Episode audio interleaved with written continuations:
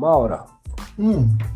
agradeço de coração a, a possibilidade de estar fazendo esse trabalho com você, mostrando que para muitas pessoas o que, que seria né, o GLBTQI, um assunto que, que nas escolas, eu estou pelo Placom, pela plataforma do Conviva, a gente faz umas análises, né? O que, que acontece na escola sobre agressão, agressão verbal, agressão física, é, preconceito.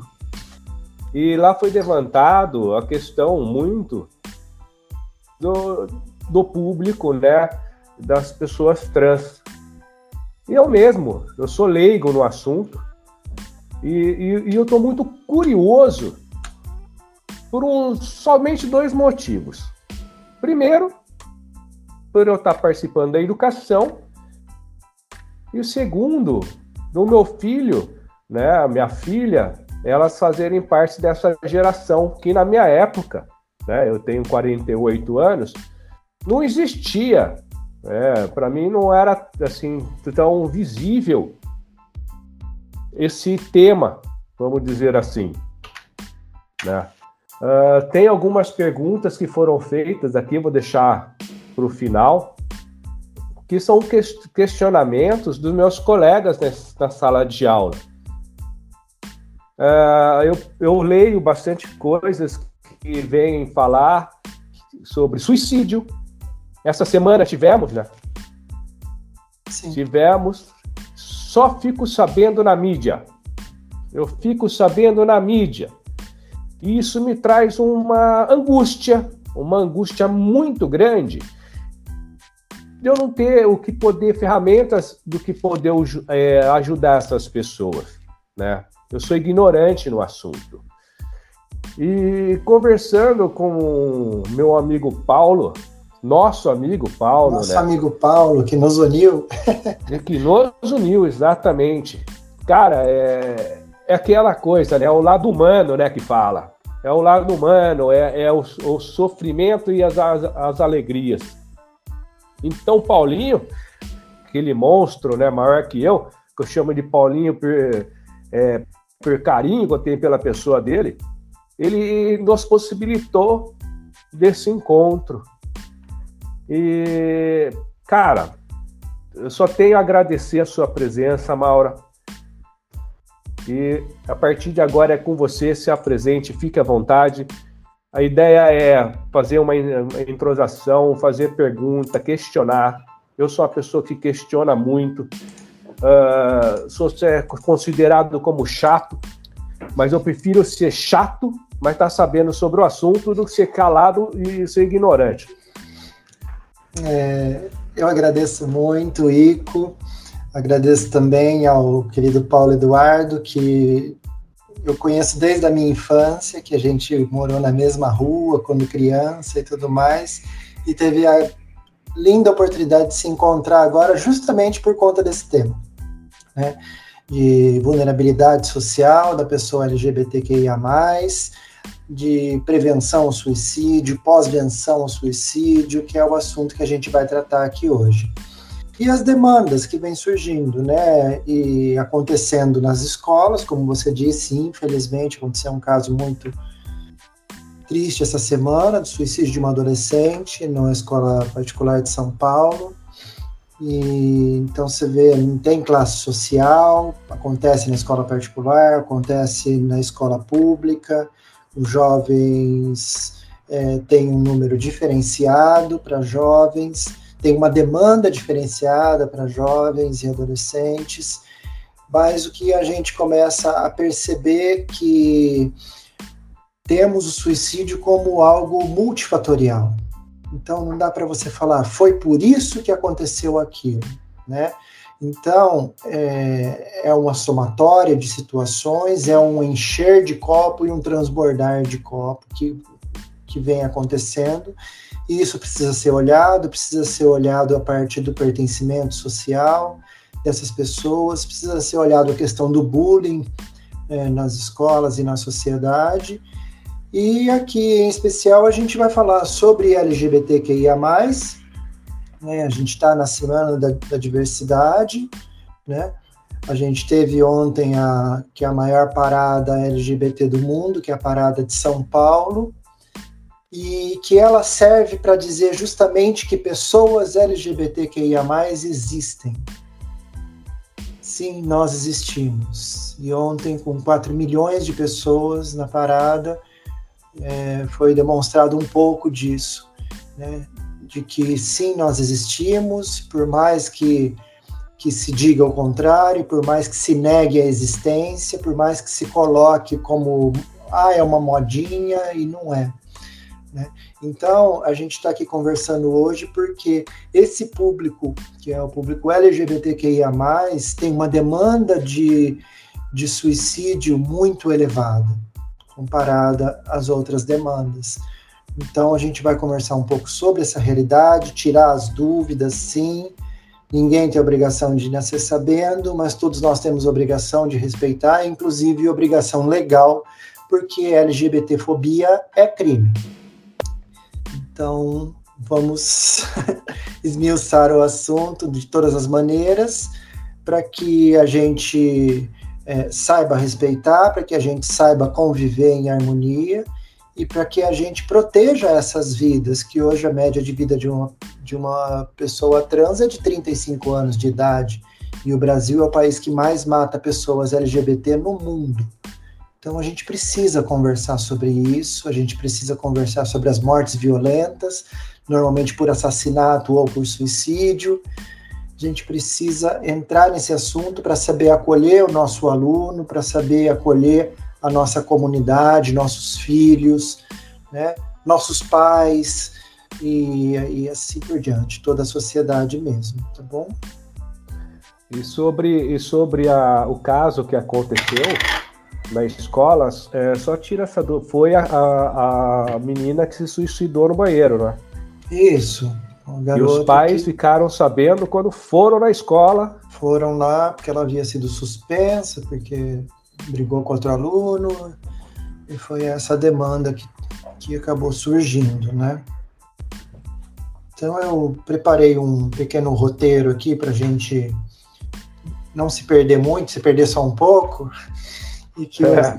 os, os, nossos momentos de perdido sirva também para esclarecer dúvidas e, e tudo mais. Tudo é aproveitado, né? Então, eu queria começar falando sobre Ubuntu, né? Ubuntu, que é uma, uma filosofia né, de cultura africana é, do povo Bantu, que, que traz a ideia de que eu sou porque nós somos. Então, quando um antropólogo estava fazendo uma pesquisa, ele escondeu um, um presente numa árvore, toda a molecada em volta ali falou: quem achar o, o presente que eu escondi e trouxer para mim vai ser o vencedor, vai ganhar esse presente. E as crianças ali daquela aldeia foram correndo todas juntas, pegaram o presente todas juntas e trouxeram para ele todas juntas. O que ficou uma situação, né, complicada, porque vocês correram tudo junto, se apenas um podia ganhar, né, o, o presente que eu deixei, no caso eram frutas, né, todas as frutas e tal era, o combinado era que um único ganharia, né? E a criança prontamente responde: Ubuntu. Como um de nós poderia ficar feliz enquanto os outros estivessem tristes? Né? E é, é, um termo que, que eles utilizam na cultura Julu, que quer dizer sou quem sou porque somos todos nós né? e a gente acaba usando de uma forma mais comum, eu sou porque nós somos. Então, como né, que a gente pode ficar feliz né, se tem outras pessoas que estão tristes? Né? Se tem outras pessoas morrendo por suicídio ou por assassinato, num índice tão elevado a ponto da gente ser o país que mais mata pessoas LGBT. Então, eu eu trago aqui para vocês é, um pouco do, dos meus trabalhos também, né?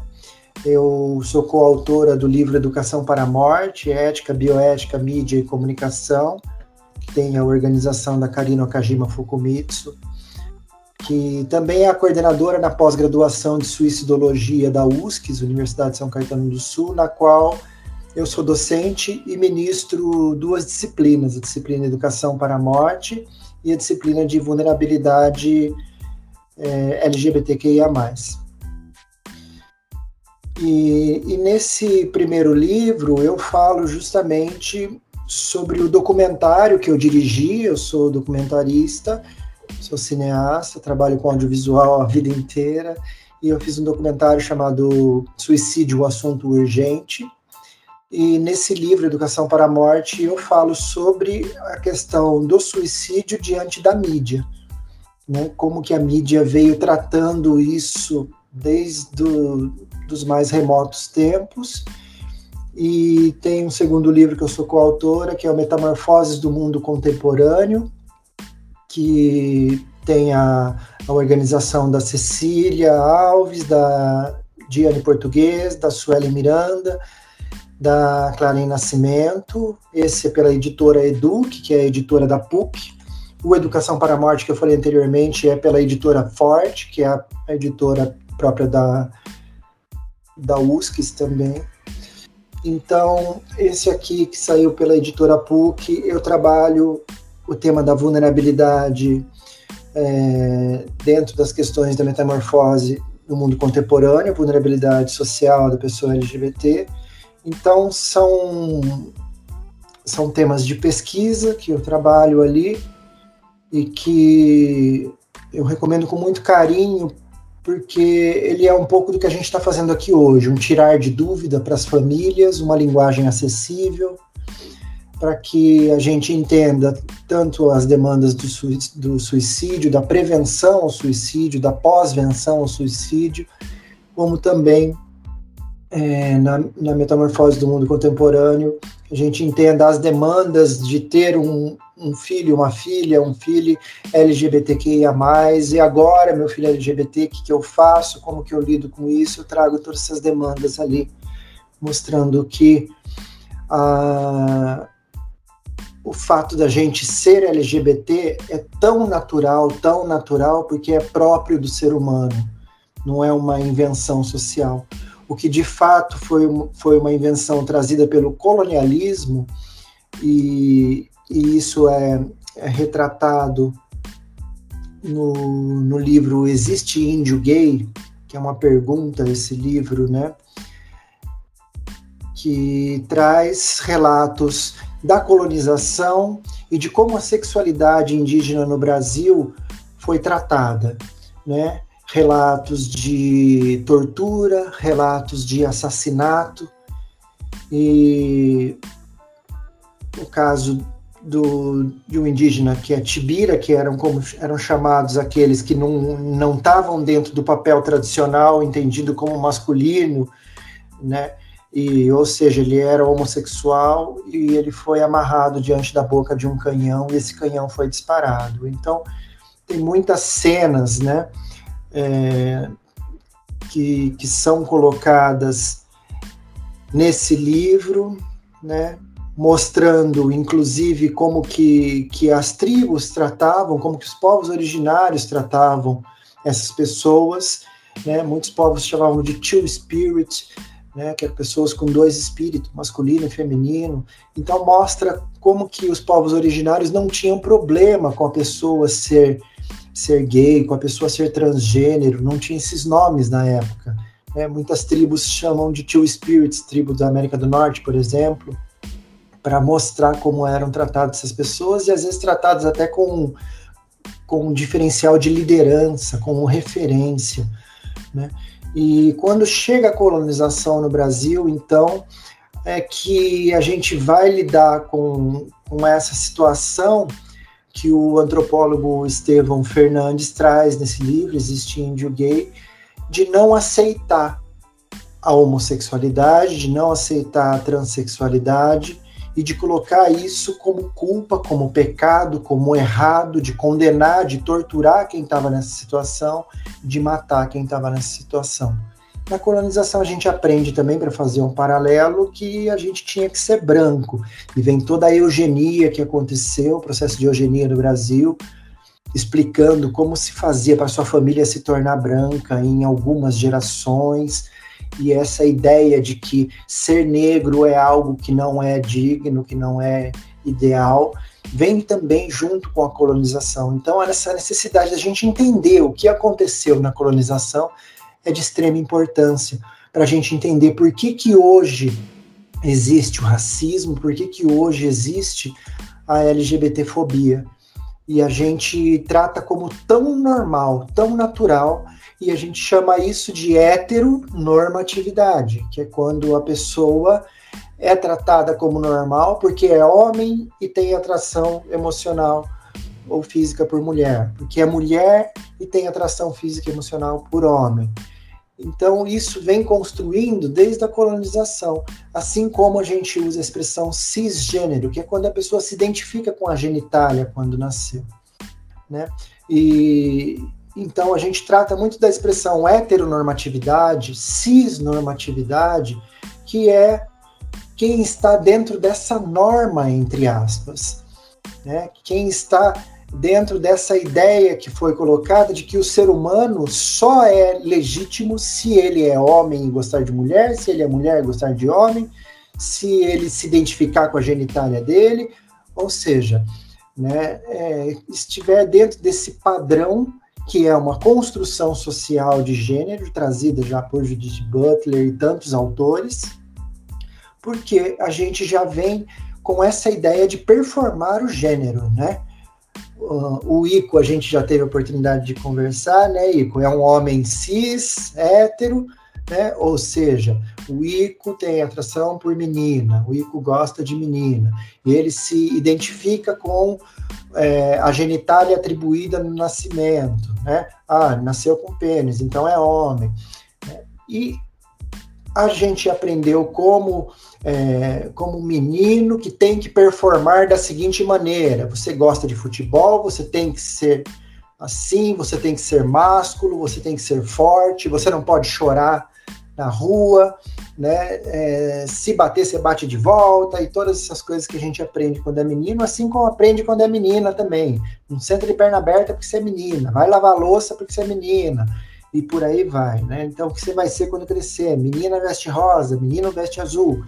E essa construção, que a hora que você tem uma criança em sala de aula, a hora que você tem um filho que é diferente dessa construção, essa criança vai sofrer muito. Os pais se perguntam onde errou, por que, que, por que, que, que, que Deus está fazendo isso comigo? Ou questiona a criança, agride, né? É, psicologicamente ou verbalmente essa criança, porque eu te dou de tudo e você vai fazer isso comigo. Vem falar que é gay, vem falar que é lésbica, vem falar que é trans. Tá inventando falar, isso. ainda falar assim, é, aonde eu errei aonde eu errei, né? Então já vou começar de graça aqui falando, papai, mamãe, vocês não erraram. É próprio do ser humano ser plural, ser diverso, mas infelizmente contaram pra gente que ele tem que estar tá numa caixinha bem fechadinha, que nasceu com genitália masculina é menino, nasceu com genitália feminina é menina e quando nasce intersexo, a gente vai conversar um pouquinho sobre isso também, né, Ico? Então, é, o, que eu, o que eu quero continuar trazendo para vocês é essa referência de leitura também, né? Então, do antropólogo Estevão Fernandes, o Existe Índio Gay? Uma pergunta, né? E também trazer para vocês a ideia seguinte, que quando a gente fala de identidade de gênero, a gente, só reforçando o que eu expliquei, né? Isso é conteúdo que está no meu livro.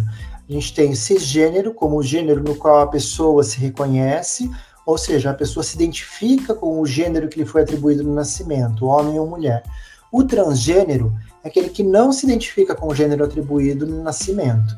E ainda o, o gênero fluido ou não binário, que a gente vem ouvindo falar, né, que como o Ico falou, ah, porque na minha infância não, não, se ouvia essas coisas. E cada vez a gente vai entendendo melhor o ser humano e trazendo algumas situações muito específicas, gênero fluido, gênero não binário, que é a pessoa que não se reconhece nem no gênero masculino, nem no feminino, ou transita entre esses gêneros, por isso gênero fluido. Vale lembrar que a orientação sexual muito confundida com identidade de gênero, diz respeito a quem a pessoa sente atração emocional, afetiva, amorosa ou sexual, ou seja, heterossexual, homossexual, bissexual e também assexual. Um diferencial para esse último que não precisa necessariamente de atração sexual ou relação sexual para entender, para se manter um relacionamento. Ela pode ter intimidade diferenciada e se relacionar com a pessoa do mesmo sexo ou do sexo oposto. E a maneira como as pessoas se expõem socialmente para expressar seu gênero é conhecida como expressão de gênero. Ela se dá por meio de roupas, acessórios, uso ou não de maquiagem, linguagem corporal, etc. Aqui cabe ressaltar os estudos da Judith Butler, que eu falei anteriormente, sobre o conceito de performatividade de gênero, é, evidenciando o gênero como construção social. Não há identidade de gênero por trás das expressões de gênero. Essa performatividade construída, diz ela, pelas próprias expressões é tida como seu resultado. É próprio do fazer da pessoa humana performar determinado gênero. Logo, não pode ser edificado como uma restrição trazida pela cis heteronormatividade, impedindo sua diversidade. Então aqui fica aquela cobrança, né, Ico, que a gente sempre ouve assim, tipo, ah, a Maura ela se entendeu como mulher. Ah, então ela tem que vestir rosa o tempo todo. Né? Então não dá para a gente ficar cobrando a pessoa de que, ah, então se você não veste rosa, então se você não tá de batom, então se você não tá de brinco, você não é mulher. Né? Ser mulher é muito mais que isso, ser homem é muito mais que isso. Né? Então a gente aprende o que? A performar um gênero no fim das contas. Né? E às vezes é cobrado também por isso, para provar que você é homem, provar que você é mulher, de tentar performar esse gênero. Né? Deixa eu tomar um, um golinho aqui antes que eu perca a voz. Tem pergunta até aí, Ico? Eu vi que entrou mais gente, sejam bem-vindos, bem-vindas, bem-vindes. Eu tive um, um, Foi bem interessante um, um caso que aconteceu aqui em casa. Meu filho veio com uma, com uma amiguinha, né? Legal, tal. Ah, eu sou. A... Eu falei, olá, quem, quem é você? Né? Ah, sou a Isabela. Beleza. Depois, numa outra semana, não era mais Isabela. Ela, Henry. Eu parei e pensei, como que eu vou tratar essa, essa pessoa, né? Essa pessoa, né? Eu falei, caraca, meu, e tá lá com meu filho, conversando, brincando, é, né, adolescente. Qual a idade, Ico? Eu acredito que seja 15 e 16 anos.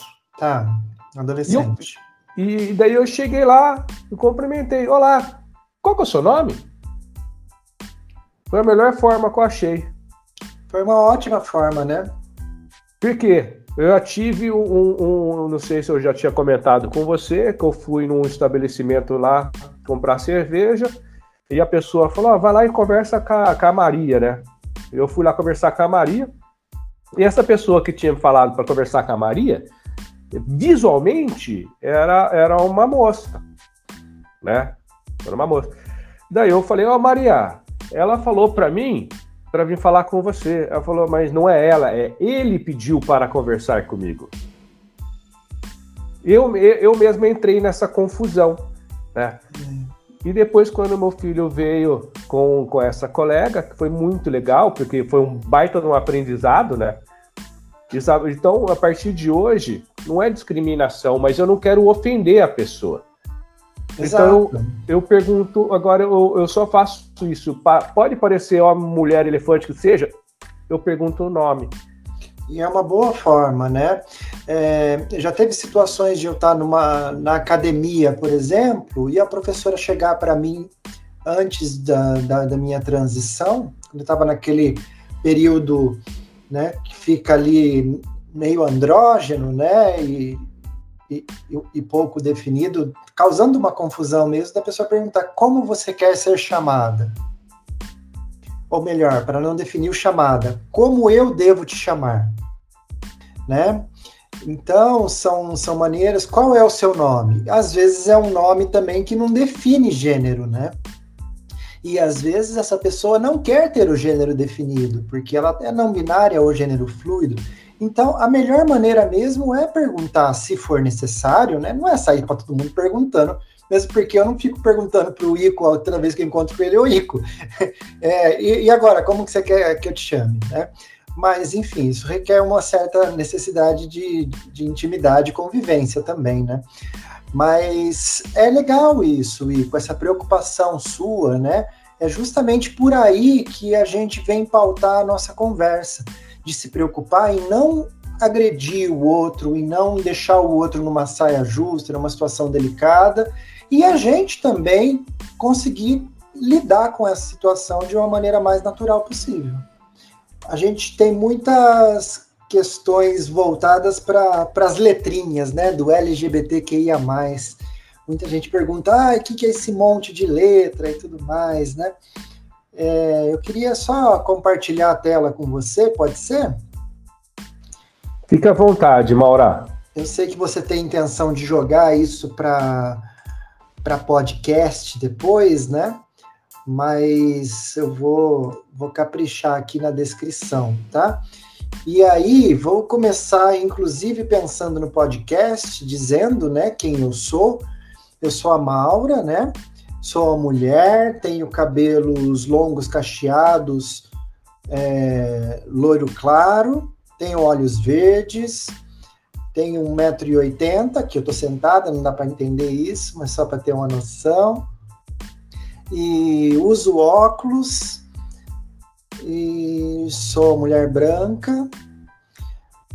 E aqui, dando um, um adendo a mais, sou mulher trans e cis e, e homossexual, na verdade. É, por quê, Maura? Você é trans e, e, e, homossexual? Sim, eu sou trans e lésbica, porque eu não sinto atração por homens, né? Então, quando eu nasci, falaram que eu era menino, porque tinha genitália masculina, e aí eu fui me entendendo como menina. E aqui eu posso contar um pouco sobre mim, Ico, aproveitando? Não pode, deve. deve. Né? Então vamos lá. E aí, é, o que, que, foi acontecendo né, na minha infância? É, eu me lembro que lá para os cinco anos, quatro anos, eu já comecei a perceber que, que eu não era o que estavam esperando de mim, que eu queria estar dentro das, das situações de, do público feminino. Eu me interessava por todas as situações do ambiente feminino, do público feminino. E, e ali criança de tudo. Então aqui a gente não está falando sobre é, uma sexualidade voltada para o sexo. Você fala, ah, porque vai ensinar sexo para as crianças na educação sexual. Não é isso. Né? Mas eu ali já percebia que eu, que eu me, me entendia como uma menina. E começava a ver na televisão, por exemplo, no show de calouros, né? Vinham aqueles, aquelas transformistas, né? Que era falado na época do, do Silvio Santos. Agora o show de transformistas era assim. E eram pessoas, né, que é, nascido homem, vestido de mulher, e a gente chamava naquela época de transformista, não falava travesti, inclusive. Então faziam performance ali, e eu ficava olhando e nossa, que bom, então eu vou poder me vestir como eu, como eu gosto, na verdade, né? mas ao mesmo tempo eu ouvia a família ali falando: nossa, coitada da família desse moço, e tratando assim, como esse moço e tudo mais, né? E aí via no intervalo do Fantástico o clipe do Ney Mato Grosso, artista maravilhoso, Ney Mato Grosso, fazendo a performance dele de cara pintada, e eu via a família, ah, esse moço, coitado do pai dele, da mãe dele, precisa rebolar desse jeito, e não sei o quê. Enfim, os comentários eram de condenação, quando encontrava travestis na rua era de condenação, e eu fui entendendo que eu não podia ser quem eu era. E na época a gente não ouvia falar de mulher trans. Né? O homem que usava roupa de mulher, a gente só ouvia falar como travesti, não é isso, Ico, que a gente ouvia? Exatamente. E ficava aquela coisa bem, né? É, era, vamos falar assim, considerava agressivo, né? Era um xingamento até, né? E assim como muitas vezes usam até hoje, né? E hoje a gente entende, né, que ser travesti, ser uma mulher trans, você se autodeclara, né? Tanto que para você mudar o seu nome e o seu sexo, você vai no cartório, se autodeclara como mulher trans, como homem trans e altera ali toda a sua documentação e tudo bonitinho como manda a lei. É fácil fazer esse, esse trâmite daí?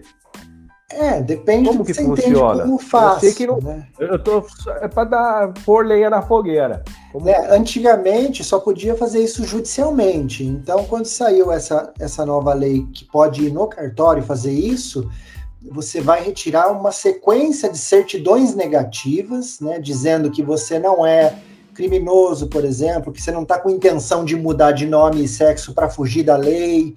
Tem todo esse cuidado ali acontecendo, né?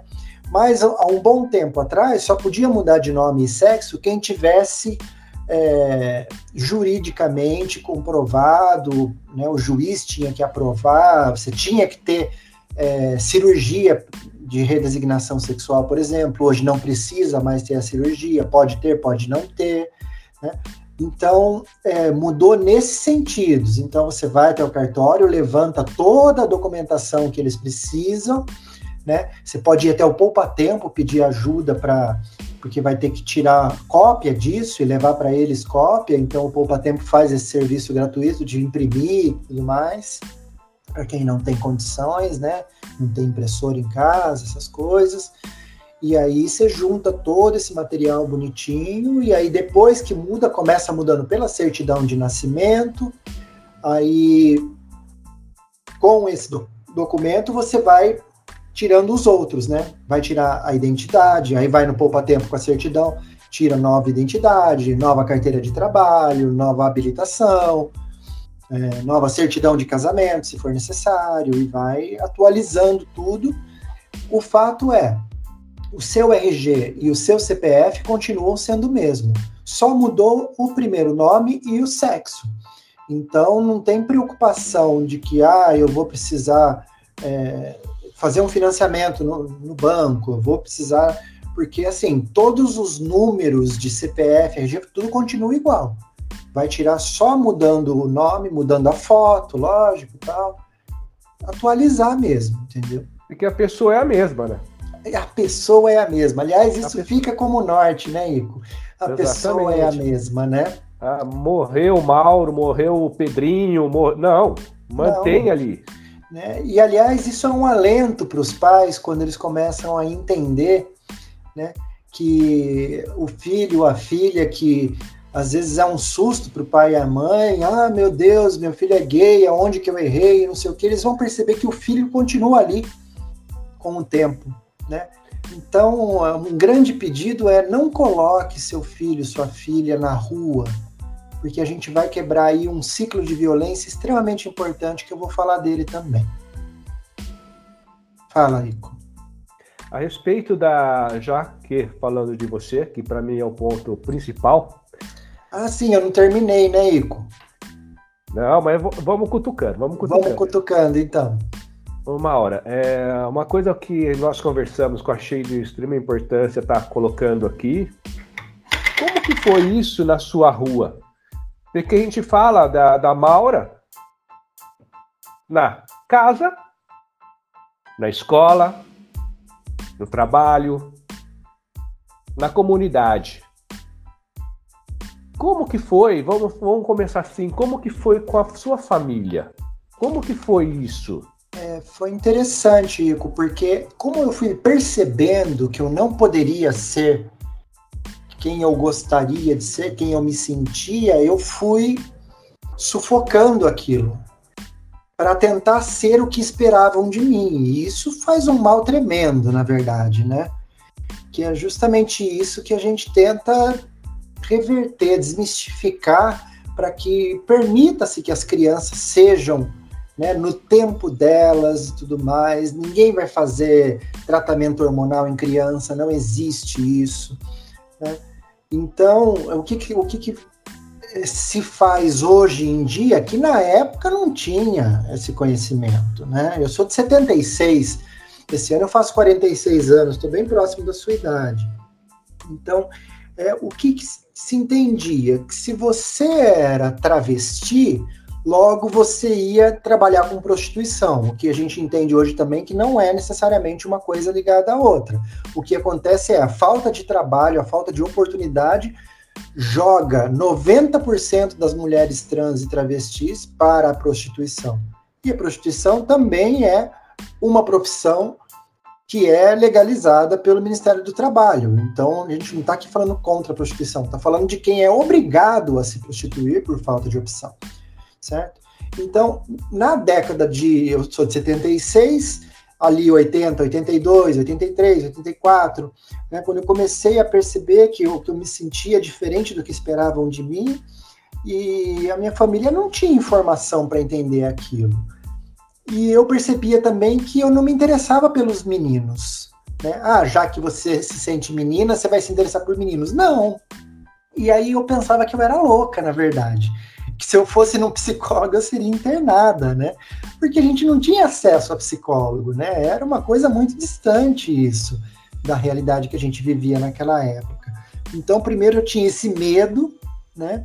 De, de me abrir com alguém e ser tratada como louca porque eu não performava o gênero conforme era esperado. Ah, você é menino, então você tem que se vestir como menino isso não fazia sentido para mim. Então, você é menina? É, então você tem que performar como menina e gostar de menino. E não fazia sentido para mim também, então eu não entendia o que acontecia comigo. E eu acabei seguindo o que esperavam de mim, ser um menino. Eu já não gostava de menino mesmo, então essa parte de gostar ou não de menino ou menina estava fácil. Né? Gostar que eu falo aqui com 5, 6, 7, 8 anos é, ah, sua namoradinha lá, não sei o quê. Essa é coisa de criança, né? Deixar bem claro isso. E aí eu, eu fui sendo o que esperavam de mim, fui crescendo. Eu era uma criança levada, arteira. Acho que hoje eu vejo que as energias que eu estava reprimindo ali iam para outra ponta. E até conversando com o, o, o Edu, né, o Paulo, e aí, Edu, como que era? Nossa, você era terrível, tal, não sei o quê e a gente sentou para conversar junto e surgiram muitas histórias do passado ali, algumas que a gente se arrepende, inclusive, de tão terrível que dá, dá um exemplo, dá um exemplo, vamos ver que esse seu exemplo pode partir, né, dar um start para as outras pode, pessoas. Né? É que assim, muitas vezes espera que seja uma criança toda delicada e não sei o quê, e não era, eu era uma criança levada, que andava de bicicross, né, que pulava rampa de skate, então eu tinha ali muita energia para gastar, e eu sempre fui da turma radical, né? Então, infelizmente, essa performatividade de gênero que a gente aprende que tem que fazer, quando você está diante de uma pessoa trans, você cobra isso também. Né? Ah, então você gostava de não sei o que. Pô, no meu coração, meu sonho era ganhar a Barbie Face, aquela que fazia maquiagem. Lembra que tinha aquela Barbie Face? No final ela ficava toda borrada. Né? Coitada. E meu sonho era aquele, mas na verdade eu, eu curtia os carrinhos que eu ganhava e estava tudo bem, né? Como hoje a gente né, já tem a mente mais aberta e, e dá um carrinho para uma criança que é menina brincar e tá tudo bem, porque ela vai dirigir o carro dela quando ela crescer também, né? E o menino, por que não brincar com um boneco e uma boneca? Porque ele vai ser um pai um dia e vai, né, ter esse ter que ter esse cuidado de filho, ou não vai ser pai, tanto faz também, mas enfim, vai ter que saber cuidar de, um, de uma criança também, né? Então, como eu cresci longe dessa compreensão e dessa informação, eu fui crescendo ali, já muito voltado para as artes também, é, tocava bateria, fazia outras peripécias aí na parte artística e tudo mais, e fui indo para esse lado, na adolescência e tudo mais. Mas aí, na adolescência, eu conheci movimentos de igreja, comecei a tocar na igreja, e tudo isso fez uma confusão muito grande, porque não era aceito também dentro da igreja a ideia de, de você não ser hétero, não ser cis, né? E aí é atribuída ao mal, uma coisa ruim que está com você. E aí eu ia olhando aquilo e entendendo cada vez mais que eu não podia ser aquilo, né? E, e, e, na rua de casa, que você perguntou como que era. Meu, eu brincava com todo mundo, mas eu preferia estar na roda das meninas, estar né, ali brincando com, com as meninas, mas eu brincava com todo mundo. Era uma criança muito, muito sapeca, né? e não tinha muito esse problema. E você vai aprendendo também na rua que você não pode né, desmunhecar, que você não pode agir como uma menina se você nasceu e foi atribuído como menino no nascimento. Né? Então, né, você vai se podando, se podando e se moldando a isso, né? como, como macho, na verdade, né? mas por dentro você fica naquele sentimento que você é uma pessoa errada, né? que você é uma pessoa que, que não é legítima, que não está sendo honesta com você mesma. Né? Porque no fim o sentimento é sentido, tanto faz, por mais que você fale não sinta isso, já sentiu, né? então é muito complicado você crescer com essas demandas. E assim foi, eu fui.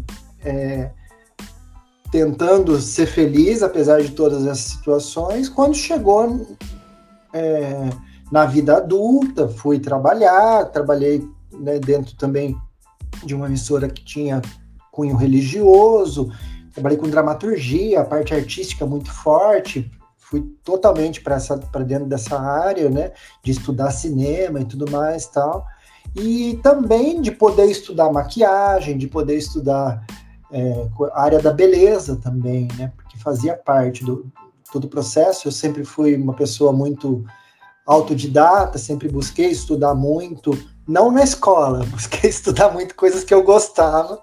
Na escola eu tirava C para passar, nunca, nunca mandei bem, não. e aí eu acabei entrando muito profundamente nessa área do audiovisual, de cinema e tudo mais mas sempre o medo de perder o emprego se eu fosse quem eu realmente era, né? Me casei, um primeiro casamento que infelizmente não deu certo, né? Felizmente tive uma filha, a Camila, e a gente então se separou e depois dessa separação, lá para os meus 29, 30 anos, foi ficando muito difícil de ter tudo isso guardado dentro de mim. Eu não queria maltratar a minha família, é, porque eu sabia que eles não iriam entender, eu, eu me tornar né, na, na, cabeça da época, mesmo aí com 30 anos, lembrando que a gente não tinha Google, né, Ico, para falar assim, eu nasci menino e não, não me aceito assim, não me entendo assim, né? E aí o Google te fala, você é trans, meu filho, né? Então, a gente não tinha isso, e lá com 28, 29, 30 anos, eu comecei a entrar em depressão, sem saber que eu estava em depressão, e cheguei no meu limite ali, com ideações suicidas, também não sabia que tinha esse nome, todas essas demandas perigosas para a vida, né? Foi quando é, uma grande amiga chegou para mim e eu já não estava me sustentando daquela maneira. E eu lembro que a gente se encontrou numa padaria, eu estava de óculos escuro, boné, né, meio que escondida, de, era como se eu estivesse a ponto de ser descoberta, assim, porque eu já não estava mais dando conta daquilo. E uma amiga falou, ela me deu um esmalte e um brinco que eu já tinha contado para ela como eu me sentia. As poucas pessoas que eu tinha contado como eu me sentia, ela falou: é, para mim não tem problema você ser mulher num corpo de homem. Eu quero que você seja feliz, então eu tô te dando esse presente. E, e aquilo me emocionou muito, né? e eu falei para ela, falei, então eu vou eu vou cuidar do meu emocional, né? Aí eu marquei, né? Comecei a fazer terapia, meu psiquiatra, um grande abraço para o Dr. Almir, que me ajudou muito nessa época. E aí fui diagnosticado com depressão, com ansiedade, fiz tratamento, comecei a fazer terapia. E um livro que me ajudou muito foi A Reinvenção do Corpo, da Berenice Bento, porque lá mostra, ela fala de toda a jornada das pessoas trans que entram no SUS para conseguir fazer a cirurgia de redesignação sexual, tem que esperar todo o tempo que, que o SUS pede, né? Enfim, é, é um livro lá de, de 2000, se eu não me engano, então fala das demandas daquela época. E, e lá fala também de uma, de uma travesti que estava junto com outra travesti que as duas resolveram seguir juntas. E aí me caiu a ficha que era possível eu ser uma mulher trans, que é o que eu já começava a perceber que eu era nessa época, só nessa época, a gente não tinha acesso à informação, eu comecei a me entender como mulher trans e contar para os amigos mais próximos e ali entender que era possível ser mulher trans e ser lésbica porque a orientação sexual é diferente da identidade de gênero, como eu trouxe para vocês. Então, isso foi muito, assim, trouxe um conforto muito grande. Eu já na terapia fui entendendo que eu tinha um caminho que estava tudo bem. Eu segui por aquele caminho e criei coragem de conversar com meus pais. Foi muito difícil para eles, para eles entenderem. E aí chegou no momento de conversar com a minha filha também, que aí ela já estava toda antenada e já entendeu mais fácil que qualquer outra pessoa que estava tudo bem também. Enfim. Quantos anos ela tinha na época? 15. 15 anos. Na época que a gente conversou, eu tinha 14, 15 anos. E aí ela chegou. Pai, você é drag queen, você é travesti, você é queer, o que, que você é? Toda moleca, né? E por quê? Porque é uma geração que já teve acesso à informação, né? Que já está com outra pegada. Hoje ela está com, com 19 anos, né? Então já toda a preocupação que se tem muitas vezes com uma criança, um adolescente, na verdade eles já passaram na nossa frente há muito tempo já e estão bem resolvidos nesse sentido, né? Então é um pouco da minha história isso, e aí, como profissional de audiovisual, eu comecei a entender que eu precisava falar sobre prevenção suicídio, precisava trazer material sobre isso, porque na época tinha muito pouco sobre isso, né? E aí eu vim estudando e construindo isso desde lá de 2010. E com com muitas pessoas, comecei a pesquisar e as pessoas começaram a trazer para mim toda essa essa realidade de, das famílias que, ah, fulano, meu tio, que todo mundo fala que morreu do coração, na verdade morreu por suicídio. Ah, não sei quem, que na verdade todo mundo fala que morreu ah, de morte morrida, morreu por suicídio tal.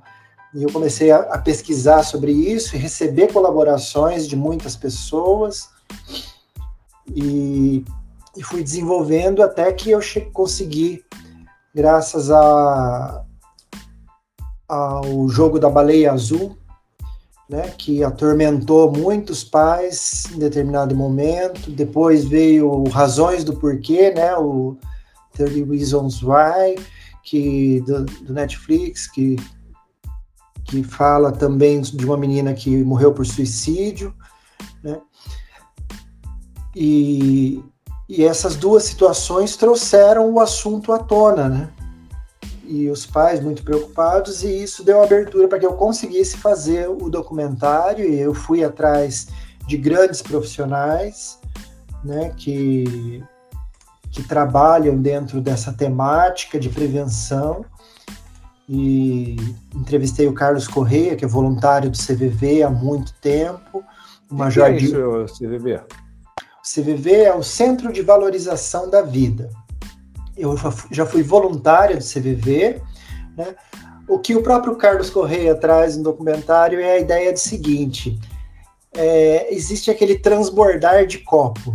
E às vezes é três da manhã e eu não posso ligar para o Ico e falar ali, ô Ico, tô mal, queria trocar uma ideia tal. E aí você tem o CVV, atendimento 24 horas de voluntários, com uma escuta ali sem julgamentos, que você pode conversar sobre tudo e a pessoa não vai ficar te dando conselho também, ah, busca tal coisa, busca, ela vai te ouvir de maneira atenta, de maneira acolhedora, e você pode fazer isso através do telefone 188, disponível em todo o Brasil. Eu mesma já usei muito o CVV para poder ter esse esvaziar de copo, né? E aí você tem a opção de falar pelo chat também, então entrando no, no site do CVV, que é o cvv.org.br, lá você tem o chat, porque às vezes você não pode falar né, tá perto de outra pessoa, você escreve ali no chat, eu quando era voluntário atendia pelo chat, e é uma experiência muito interessante, porque as pessoas se abrem ali, e quando eu precisei do CVV, muitas vezes no chat eu escrevia tudo, e aí eu ficava tão surpresa com que eu, tudo que eu colocava ali, que eu levava para minha psicóloga, eu falava, olha sobre o que eu conversei no CVV. E no caso, é, qual foi a, a, uma experiência que te marcou nesse momento? Muitas. O atendimento né? que você fez? Muitas, porque quando você vê colocando para fora, né?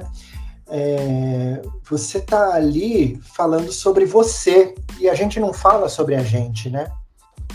Essa é a questão. E você se depara falando sobre suas dores, falando sobre suas angústias, e como você sabe que você está falando para alguém sem julgamento, você começa a se ouvir ali também, né? Ouvir as suas próprias demandas. E, e é muito legal, depois de você passar por uma experiência dessa, você buscar a ajuda de um, de um profissional de saúde, né? De saúde mental, né? Um psicólogo, um psiquiatra para levar essas demandas para alguém que vai te ajudar a trabalhar isso, né, de forma a você ultrapassar seus limites, se entender como pessoa, né, elaborar caminhos para conseguir lidar com essas situações.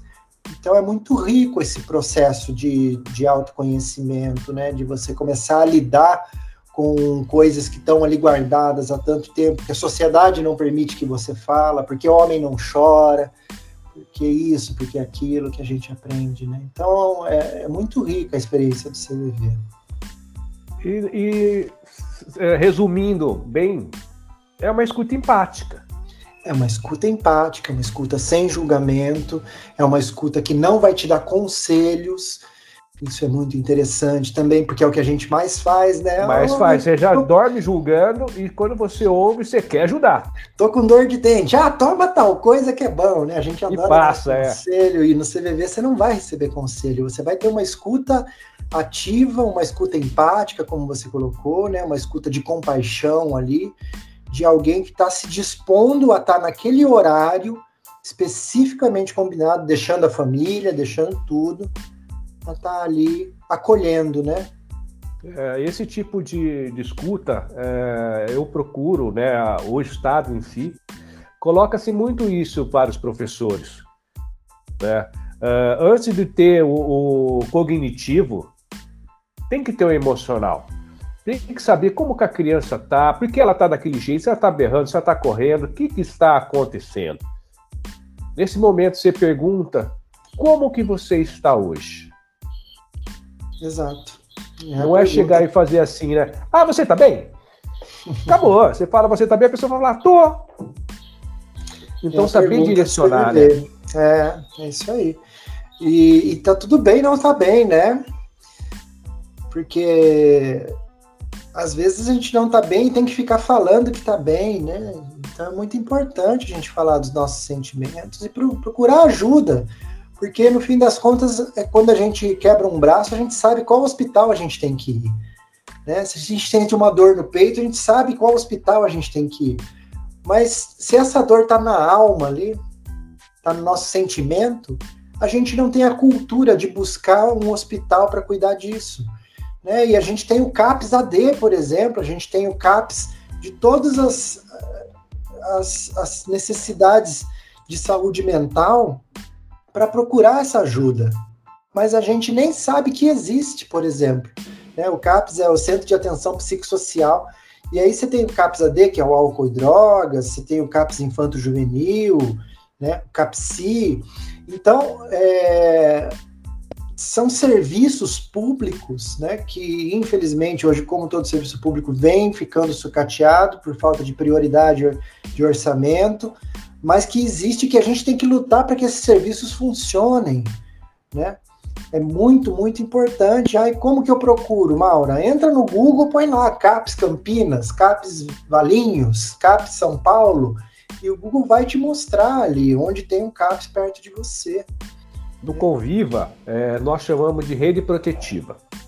Então, os CAS, CREA, é, Unidade Básica de Saúde. Então, nós pedimos né, que os professores, o POC, vice-diretor, Vá conhecer essa instituição, saber o que, que funciona em cada uma delas, ah. para justamente quando chegar nesse momento poder encaminhar esse adolescente, essa criança. Que até a, a, a Ana Regina colocou aqui no chat: o grande problema são os pais. Porque o pai é. não sabe. Eu diria que o grande problema é a cultura que a gente foi criado de que quem busca psicólogo é porque é louco. Uhum. Né? É, para que a gente direcione bem onde está esse problema, né? É, porque a gente aprendeu desde sempre que não se fala de sentimento. E a hora que você é, tenta trazer laudo para um aluno, por exemplo, né? Porque só aí, como professores, a gente pode tomar alguma atitude em relação a isso, muitas vezes, né? Eu sou formado em licenciatura em artes, então é, tive que fazer estágio na escola também e tudo mais, e entender como que é difícil, né, você ter laudo para uma criança, porque às vezes o pai e a mãe não quer que a criança tenha um laudo, não quer atestar que aquela criança tem né, alguma situação que precisa de cuidado emocional, né, e ela vai repetindo de ano e vai tendo dificuldade, e muitas vezes a gente não tem laudo dessa criança. Então, a gente tem um problema aí da construção social que a gente mesmo fez, e quando eu falo de construção social, eu me incluo nela e quero que vocês se incluam nela também, porque somos frutos do meio, somos produtos do meio, né? E de que quem, quem toma medicação que o psiquiatra indicou é, é, louco, não é digno de ser respeitado, quem vai no psicólogo é louco, não é digno de ser respeitado, e por aí vai. Né? Então, a nossa capacidade de buscar ajuda emocional está sempre minada por essa cultura, sabe, que simplifica de uma maneira cruel o problema emocional, né? As demandas de você ter um, um, um cuidado, de você buscar ajuda quando você não está bem. Né? E a gente precisa ultrapassar isso. Isso vem junto com machismo, isso vem junto com com um monte de questões aí, né? É, na verdade, no meu ponto de vista, é o tradicionalismo, né? Uma coisa tradicional ali. É, porque no meu tempo eu não precisei disso, né? Porque outra na coisa. Na minha época, né? É, na minha época, vai, vai carpir a braquiária que você para com isso aí. Né? Terapia é lavar louça. Lava uma louça que você para com essa frescura. É, dois então... tapas na sua orelha, você volta a ser o que você era antigamente, era é. antes. Então, a gente está acostumado com essas falas, infelizmente, né? E a gente precisa ir aos poucos modificando isso, porque é importantíssimo a saúde emocional para todos, para todas, para todos. E aqui não é só a demanda de, de questões LGBT. Né? Todas as pessoas podem entrar em depressão, rico, pobre, todas as classes sociais, todas as demandas, né? E não é frescura. Não, é, eu, eu ouço de colega e falo assim: ah, o que está acontecendo ali é frescura. Ah, você acha? Um, um menino bonito desse, ou uma menina bonita dessa. Ah, é, isso aí vai passar. Tem tudo. Isso vai passar. Né? Tem tudo, por que, que tá assim, né? É, mas daí eu, eu caio naquela. Ah, vai passar porque não é com você. É. Não é você que está sentindo. Quando mas você está a... de fora, né? Mas foi buscando justamente isso, Ico, que para o documentário eu trouxe profissionais de saúde mental, eu trouxe o Major Diógenes, que é do Corpo de Bombeiro, como que lida né, alguém que é do salvamento lidando com alguém que não quer viver. Né? Trouxe a Fernanda Rezende, que é psicóloga clínica e hospitalar, que ela fala muito sobre as pessoas que sobreviveram ao, ao suicídio, os familiares de pessoas que, que sobreviveram ao suicídio. A Karina Okajima Fukumitsu, que é minha coordenadora lá na pós-graduação, né, que é psicóloga, pós-doutora em suicidologia, que tem um trabalho incrível, todo voltado, além de ter feito essa pós, de ter construído essa pós-graduação em suicidologia, ela tem um projeto que chama Raise Somos Mudanças, que agora na pandemia fez um trabalho maravilhoso de atendimento a grupos de vulnerabilidade dos mais diversos.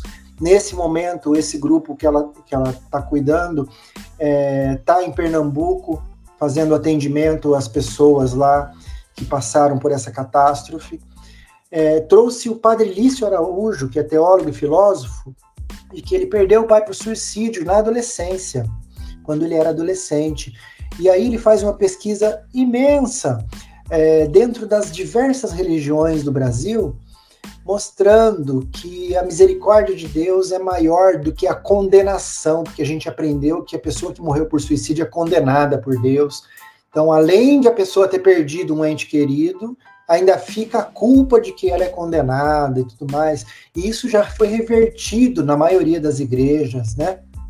E entende que aquela pessoa precisava de ajuda, né? E se Deus não vai entender isso, quem que vai entender? Então, ele fala muito sobre essas questões, deixa Deus ser Deus e na sua infinita misericórdia ele acolhe essas pessoas, né? Então, desmistifica muita coisa. Eu entrevistei a doutora Lúcia Rangel, que é antropóloga, professora da PUC de São Paulo e assessora do CIMI, o Conselho Indigenista Missionário, que ela fala da demanda dos povos indígenas, que tem o suicídio três vezes maior do que os não indígenas. Né? E isso está atrelado a questões da terra também, de conseguir vivenciar as religiosidades deles, as vivências espirituais que eles, que eles já têm como, como herança. É, trouxe para o documentário o Dr. Neuri Botega, que é psiquiatra, professor titular de psicologia e psiquiatria da Unicamp, que traz muitas demandas de consultório, de familiares, de como fazer esse cuidado, esse manejo. E trouxe também o padre Paulo Gonzalez, que é psicólogo, psicanalista e, na época, um, um dos coordenadores do CAPS AD de Sorocaba, né, trazendo toda essa demanda e, e, e, a importância da busca da terapia. Né? Ah, porque eu tenho Deus, eu não preciso de terapia. Precisa sim, com certeza. Se você precisar, se você se sentir numa situação de sofrimento existencial, a terapia é muito importante, apesar de você ter Deus no coração, né? Então, para esse documentário, eu tive horas de, de entrevistas e o documentário tem só uma hora, né? Então, com todo esse conteúdo desses especialistas, eu criei uma série chamada Fragmentos, onde eu divido por temas e deixo a, a, a entrevista na íntegra. Então, dá para você ir lá procurando todo esse material. E aí, é, depois eu, eu passo o link para você colocar na descrição do, do vídeo aqui. Acho que pode ser assim, talvez. Lógico. né? E me diga uma coisa, Maura, nessa trajetória, você chegou a ver a morte?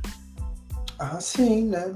É, a gente flerta com ela quando você chega num limite, como eu falei, né? Eu não queria maltratar minha família por eu ser trans, eu não queria perder o emprego por eu ser trans, lá com 30 anos de idade, eu não queria perder meus amigos por eu ser trans, e ao mesmo tempo eu já comecei a entender quem eu era e não tinha como eu negar quem eu era, como eu me sentia.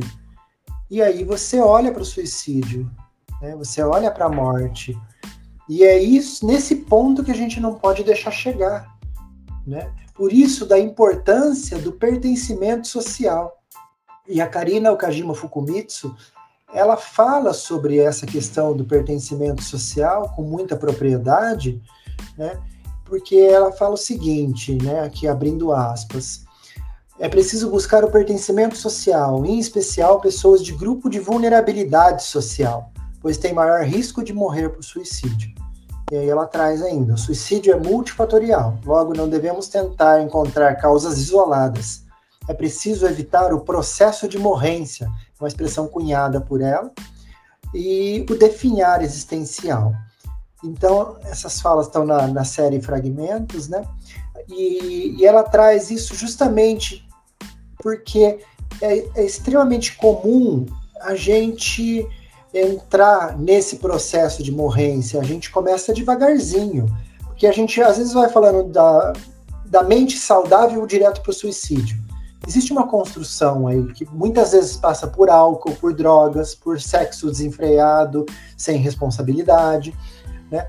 Coisas que a pessoa vai se auto-infligindo por mutilação, né? Que é uma demanda que vocês já falaram que, que existe na realidade escolar também, que a gente vê muito.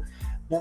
Então, aí você tem a Fernanda Rezende trazendo, é importante conversar sobre o assunto, mostrando para quem está em sofrimento existencial que existe um ponto e vírgula. Inclusive, a Fernanda tem tatuada aqui no, no braço dela, eu mostro isso no documentário, um ponto e vírgula.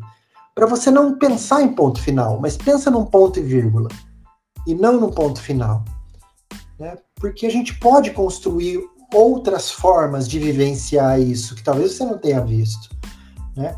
E aí ela fala dessa importância, né, de perguntar sobre a dor do outro. Me fala, o que eu posso fazer para te ajudar?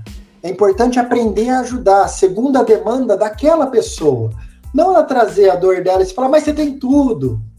Né? Mas não era para você estar assim. Mas ela está assim. Então a demanda é da outra pessoa. Ou então você contar um caso mais triste. Não, porque comigo já aconteceu. Assim, a gente tem essa mania, né? ter empatia pelo sofrimento do outro. Quem está em sofrimento precisa de apoio, de colo, traz a Fernanda Rezende. Né? E quem se mata, quem morre por suicídio, não quer morrer de fato, mas se livrar do sofrimento e da dor. Ela quer viver, mas não consegue acessar as ferramentas para isso, traz a Fernanda. E ela fala ainda da automutilação, que demonstra um sofrimento, mas não quer dizer que se tornará suicídio. Porém, é importante buscar ajuda profissional, mesmo porque um corte mais profundo pode ser arriscado. Então, ah, é extremamente importante a gente entender como acolher Bora, a pessoa é, em sofrimento. É, é, retorna a fala que cortou. Qual delas? A última? A última, Ico? É a última, por favor. A automutilação demonstra um sofrimento, mas não quer dizer que se tornará suicídio. Porém, é importante ajuda, é, buscar ajuda profissional, mesmo porque um, um corte mais profundo pode ser arriscado, diz a Fernanda Rezende, psicóloga. E aí, a Karina traz a, a ideia do que é preciso buscar os sinais de alerta. Eu quero morrer, eu quero sumir, queria um botão para desligar, vocês vão sentir saudade de mim. Logo vocês não terão mais trabalho comigo. Mudanças abruptas de comportamento também é importante observar. Se desfazer de objeto que sempre foi importante, se despedir dos outros, tudo isso é trazido pela Karina Fukumitsu no documentário. Tá? Então, é, é bem importante a gente entender todas essas demandas e saber onde buscar ajuda também. Né? Falei do CVV, falei do CAPS, né? E a gente, como, como orientador, como professor, muitas vezes se vê numa situação dessa e às vezes o acolhimento é você ser rede de apoio para essa pessoa. Né? E aqui é muito importante porque é, quando a gente fala de rede de apoio, é aquela pessoa que você faz diferença por estar vivo e que sua morte também faria diferença. E a hora que a gente fala abertamente sobre isso, você já pensa em pai e mãe, em irmão, né, como rede de apoio. Só que para a pessoa LGBT, muitas vezes o pai e a mãe foi quem colocou ela para fora de casa. Daí a importância de você criar novas redes de apoio. E às vezes essa rede de apoio é o professor, que acolheu, que entendeu a demanda dela, que não tratou com desdém, como frescura, nem nada disso né? e sabe que se ela morrer, vai fazer diferença na vida daquele professor, por exemplo. Né? Então, em especial para a demanda de pessoas LGBT, é muito importante construir uma nova rede de apoio, tá? Porque como a Karina Fukumitsu traz a importância do pertencimento social para sair do processo de morrência, do definhar existencial, esse pertencimento vai acontecer dentro da ideia de rede de apoio. Porque tendo pessoas que se importam e elas se importando com essas pessoas também, elas sendo rede de apoio para outras pessoas também, né, porque é uma troca, né, isso traz pertencimento social, faz com que ela entenda que ela faz parte daquela sociedade, daquela comunidade ao redor. Né? Então é extremamente importante esse olhar. E agora, trazendo um pouco do que essa, essa criança, esse adolescente vive dentro de casa, e como a gente falou, e aí, a culpa é de quem, né? Eu diria que a culpa é dessa construção social que a gente aprende do patriarcado, que a gente aprende da heteronormatividade, da cisnormatividade, né? Porque a Judith Butler traz, por exemplo, a ideia seguinte, né? Aqui entre aspas. Uma figura viva, fora das normas da vida, não somente se torna um problema, como o qual a normatividade tem que lidar, mas parece ser aquilo que a normatividade está fadada a reproduzir. Está vivo, mas não é uma vida. Então, quando eu justifico dizendo que, olha, ser gay, ser trans, ser lésbica é, é pecado, você vai para o inferno, não era para você existir. Ah, mas morreu, foi assassinado. Ah, mas também olha a vida que escolheu. Opa, peraí, né? O que, que a gente começa a entender isso? Está vivo, mas não é uma vida. A gente não está tra tratando aquela pessoa como uma vida.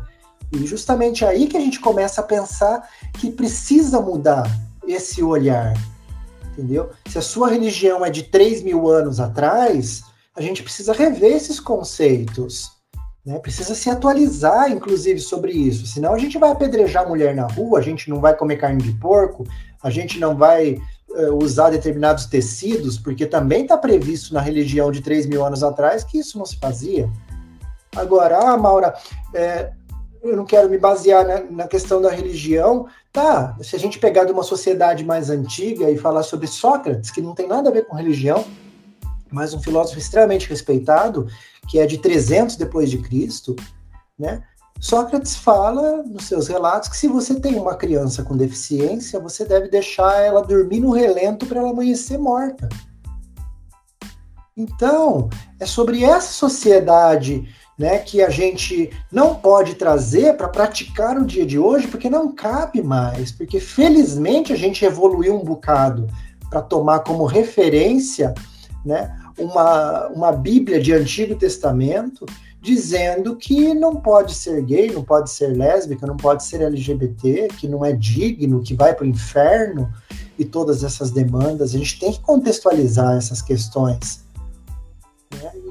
Porque a gente não apedreja a mulher em praça pública, apesar de a gente ter altos números ainda de feminicídio. É curioso isso, né? O poder que tem isso. E aí eu recomendo aqui um livro muito interessante chamado Um Novo Cristianismo para um Novo Mundo. O autor é o Spong e ele é um pastor evangélico, só que ele também é PhD em Harvard. E aí ele coloca em questão isso. Eu acredito em Jesus, amo Jesus, mas aceito que as pessoas sejam LGBT, não vejo problema nenhum nisso, cada um cuida da sua vida, não tem problema da pessoa ser divorciada, é, e vai colocando várias questões polêmicas e fala, mas o que, que precisa então para eu continuar seguindo Jesus? Precisa que a igreja seja atualizada para a sociedade de hoje.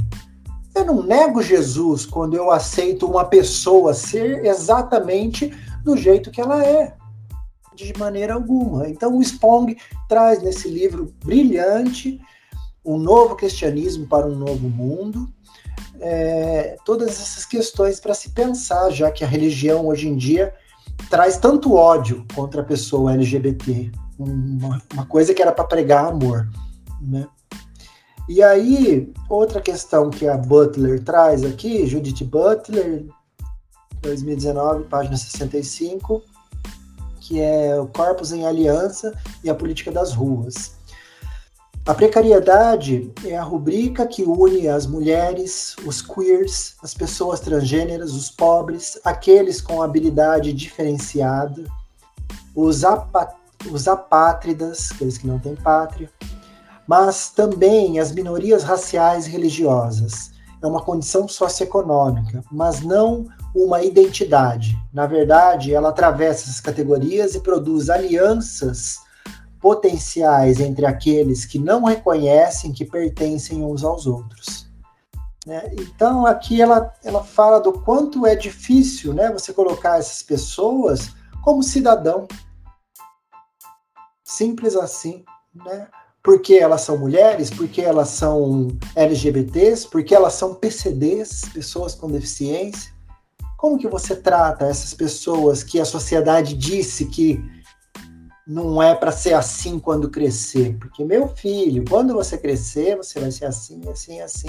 Ninguém fala que se você for PCD vai ser assim, se você for mulher, você tem direitos iguais aos homens, você deve ganhar no seu trabalho equivalente ao que um homem ganha e não menos né, que se você for LGBT, você tem direitos garantidos, a começar pela vida. Tem direito à vida, assim como todas as outras pessoas têm, e assim por diante. Então, quando você está dentro da vulnerabilidade social, a sociedade parece esquecer que você tem direitos garantidos como cidadão, né, que você tem garantidos como pessoa humana.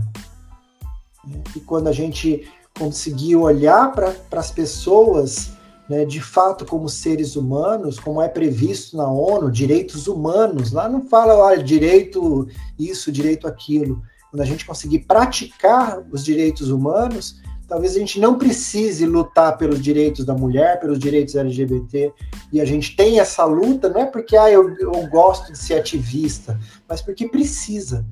Né? Por quê? Porque tem demandas que mostram é, o quão precária é a nossa sociedade no sentido de matar mulheres, no sentido de matar LGBTs, no sentido de matar pessoas pretas e pardas, no sentido de, de negar um emprego a uma pessoa porque ela tem tatuagem, no sentido de pagar menos a uma mulher porque ela é mulher, porque ela é engravida, e aí todo mundo é a favor da família, e protege o feto no útero, mas a mesma mulher que engravida, que carrega o feto no útero, recebe menos no emprego dela porque ela é engravida. Então é muita hipocrisia no fim das contas, sabe? E passa por todos esses caminhos. E aí eu queria falar do ciclo de violência que a gente aprende, né? A hora que a gente repete palavras que meu filho não corre risco de ser gay porque ele foi muito bem educado. Quer dizer, se eu tenho um filho gay é porque eu não dei uma educação correta para ele, né? Seria incapaz de amar um filho homossexual, que não vou dar uma de hipócrita. Eu prefiro que o filho meu morra num acidente do que apareça com um bigodudo por aí. Para mim, ele vai ter morrido mesmo. Né? São falas que, infelizmente, a gente tem representantes da nossa política falando abertamente, mas que pior do que isso, a gente tem a população entendendo isso como forma de se relacionar com um filho, a filha LGBT, né, colocando na rua. Não, outra frase, não vou, não vou bater nem discriminar, mas se vier dois homens, se eu, se eu vir dois homens se beijando na rua, eu vou bater. Quer dizer, colocando a violência diante de um casal homossexual beijando na rua, como se isso fosse um problema, como se as nossas crianças que crescem vendo casais héteros se beijando e depois se entende como gay. Mas ela cresceu vendo casais héteros se beijando, homem e mulher se beijando. Por que, que mesmo assim ela se entende como gay? Então, isso não é influência para ninguém, que ninguém se torna gay. A pessoa começa a se entender e ver que, que o que ela é não é o que foi esperado dela ser hétero. É um processo natural, natural, diverso, plural, próprio do ser humano. Certo? Então a gente tem todas essas frases ditas, aí ah, o filho começa a ficar assim meio gayzinho, leva um couro e muda o comportamento dele. A violência não muda o comportamento de ninguém.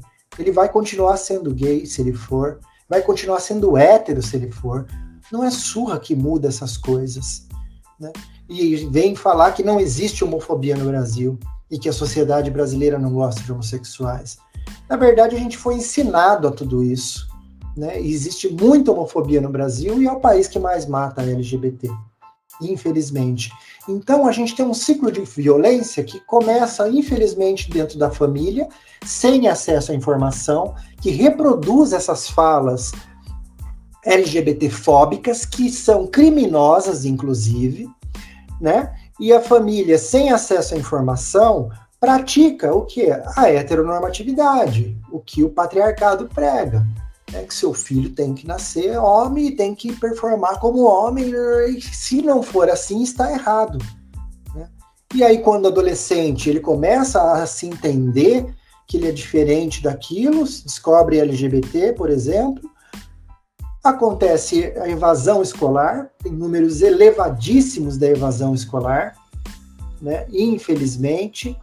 É, segundo dados da ANTA Brasil, é, 0,02% das pessoas trans estavam em uma universidade. 72% das pessoas trans não conseguiram concluir o ensino médio. 56% das pessoas trans não conseguiram concluir o ensino fundamental. Então, a hora que a gente traz esses dados, né, a gente começa a entender essa evasão escolar, porque sofre violência emocional e violência física na escola. E muitas vezes a gente não tem a cultura de entender isso como um absurdo, que essa criança que está sofrendo bullying por ter um jeito mais afeminado, na verdade não é frescura, na verdade não é falta de surra, na verdade ela está sendo quem ela é num ambiente que deveria ser acolhedor a essa pessoa.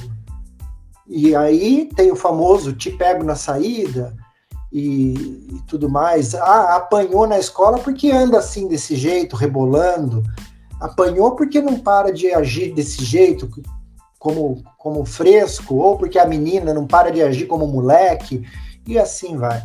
Justificando a violência física e emocional, que muitas vezes também é sofrida dentro de casa, porque apanha, porque agora deu de querer ser, ser gay, deu de querer, porque fica aí a gente dá de tudo e você vem dar esse desgosto. Onde foi que eu errei? Deus está me castigando. Não tem nada disso, gente. Né? E aí o adolescente é expulso de casa porque ele não presta. Porque é isso que a gente aprende como sociedade, infelizmente. E aí na rua, obviamente, ele não vai encontrar estrutura familiar. E aqui fica um adendo, ah, porque gay não gosta de família, porque LGBT não gosta de família. Pelo contrário, Muitas vezes é a família que não quer essa pessoa dentro de casa. É lógico que, que todo mundo quer estar dentro de um lugar de acolhimento, não num lugar de surra, não num lugar de dedo na cara, de humilhação, de ódio. E é isso que a gente tem que construir nas famílias para tentar quebrar esse ciclo de violência. E aí na rua, foi colocado na rua, uso de drogas, violência, tráfico de pessoas, gente, isso é extremamente importante. Né? A menina trans de repente ouve dizer que se ela for para a Europa, ela vai fazer show, ela vai ser bem aceita e muitos traficantes de pessoas aproveitando dessa oportunidade, né? E traficando essas pessoas, tá? Passa por roubo, passa por todas essas realidades porque foi colocado na rua, né? Meio de sobrevivência, prostituição. Por quê?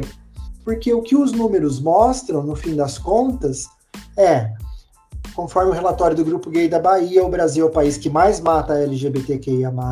E em 2019 foram registrados é, 329 mortes violentas, sendo 297 homicídios e 32 suicídios. Por quê? Porque 90% das pessoas trans acabam recorrendo à prostituição por falta de oportunidade de trabalho, segundo dados da ANTRA Brasil. Então, é essa realidade que você acaba expondo a sua criança, o seu adolescente, quando você põe ele para fora de casa. E aí, finalmente, chega no empregador que fala que não tem problema com pessoas LGBT, que se tiver um bom currículo, ele, ele contrata. Como que essa pessoa, diante de toda essa realidade de violência, vai ter um bom currículo? E aqui a gente precisa, sim, de braços, de políticas públicas, para que essas pessoas consigam correr atrás, consigam fazer um EJA, consigam fazer um curso profissionalizante, consigam ir atrás de de suprir toda essa falta. Então percebam comigo esse ciclo de violência. Se essa criança, esse adolescente não for colocado para fora de casa pela própria família, a gente quebra esse ciclo de violência. É um apelo aqui, né? Se a família acolher essas pessoas, entendendo que é próprio do ser humano ser dessa maneira, se a escola acolher essa pessoa, criança, adolescente, ai, porque o movimento LGBT está querendo converter as crianças em gay. Não tem nada disso, gente. Você vê uma criança sendo diferente desde a mais tenra idade, que a gente chama, né, carinhosamente de criança viada. Por quê? Porque muitas das pessoas LGBT sabem que quando foi criança foi uma criança que já, já não performava o gênero esperado. E quantos assim estão nas nossas escolas? Quantos assim estão nas nossas vizinhanças e são maltratados? São tratados como menos. E quando apanha, fala, é, mas porque você tem esse jeito aí. Quando a menina é estuprada, fala, porque você tem esse jeito de homem. E aqui o algo muito, muito conhecido no meio lésbico é o estupro corretivo, que homens estupram mulheres lésbicas para que elas gostem de homem novamente. Olha o absurdo que é isso, você promover uma violência que é um estupro em nome de corrigir essa pessoa. Então isso é muito comum e também acontece com meninos. Ah, ele é, é meio afeminado, vou levar ele para prostituta dar um jeito nele, sabe? E não é por aí. É uma violência contra esse adolescente, contra essa criança. Sabe, pensar que o sexo vai, o sexo forçado, inclusive, né, vai resolver essas demandas. Mas infelizmente isso é uma realidade muito comum. Tá? Então fica aqui o apelo para que as famílias, as escolas acolham né? Por quê? Porque o suicídio é a quarta principal causa de morte entre jovens de 15 a 29 anos no Brasil, segundo os dados do Ministério da Saúde. O público LGBT tem seis vezes mais chances de morrer por suicídio, de acordo com a revista científica americana Pediatrics. E o risco de suicídio é 21,5% maior quando LGBTs convivem em ambientes hostis à sua orientação sexual ou identidade de gênero, segundo dados do Diário do Nordeste e do Grupo Gay da Bahia. Então, é extremamente importante a gente acolher essas pessoas. Ah, mas eu, eu não quero que veja, eu não quero que meu filho seja assim, eu não quero. Meu amigo, minha amiga, meu amigo, eu sinto te dizer que o que te contaram não é real, não é próprio do ser humano. Porque é próprio do ser humano ser plural, ser diverso. Mas infelizmente a gente aprende a esconder isso a vida inteira. E tem um livro que eu recomendo muito para quem quiser entender o suicídio dentro da realidade LGBT, que é do Andrew Solomon, Um Crime da Solidão, Reflexões sobre o Suicídio. Ele é o mesmo autor do Demônio do Meio-Dia, um outro livro muito conhecido dele, tá? A editora e a Companhia das Letras. E ele fala: o suicídio pode ser uma solução permanente para um problema temporário, mas é uma solução que acena com um crescente poder de sedução. E aqui respondendo a sua pergunta, Ico. E aí, você já flertou com a morte como pessoa LGBT que você fez para mim, né? É justamente isso que ele traz aqui no livro, tá?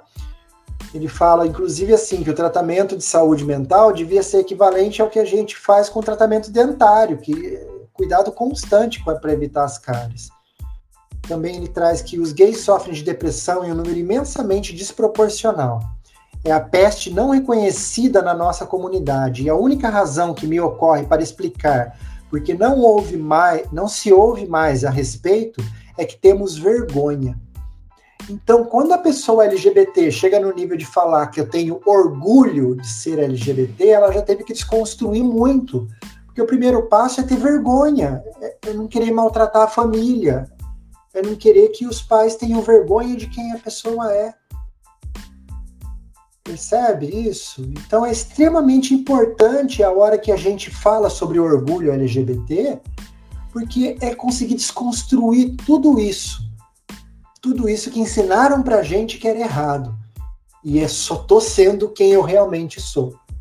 Então, um pouco de números que ele traz aqui nesse livro é que 4 mil homens entrevistados de 17 a 39 anos, 3,4% dos héteros já tentaram suicídio, enquanto 20% dos homossexuais tentaram suicídio. Olha esses números, gente. De 3,4% dos héteros tentaram suicídio, enquanto 20% dos homossexuais tentaram suicídio.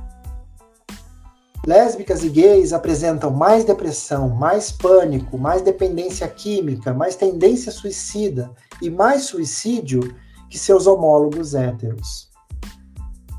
Tá?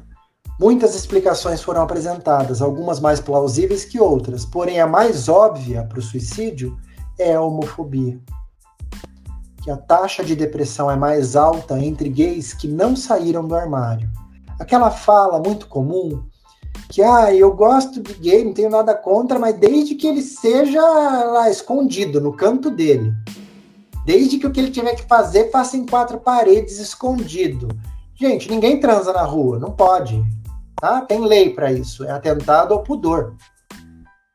Certo? Agora, um casal de gays, de lésbicas, seja como for, se beijando na rua, é tão normal quanto um casal hétero se beijando na rua. Se isso não é normal para você, pode começar a desconstruir, porque é para ser normal. Porque é próprio do ser humano ser hétero, é próprio do ser humano ser gay, ser lésbica, ser não binário, ser assexual e tantas outras diversidades e tantas outras pluralidades.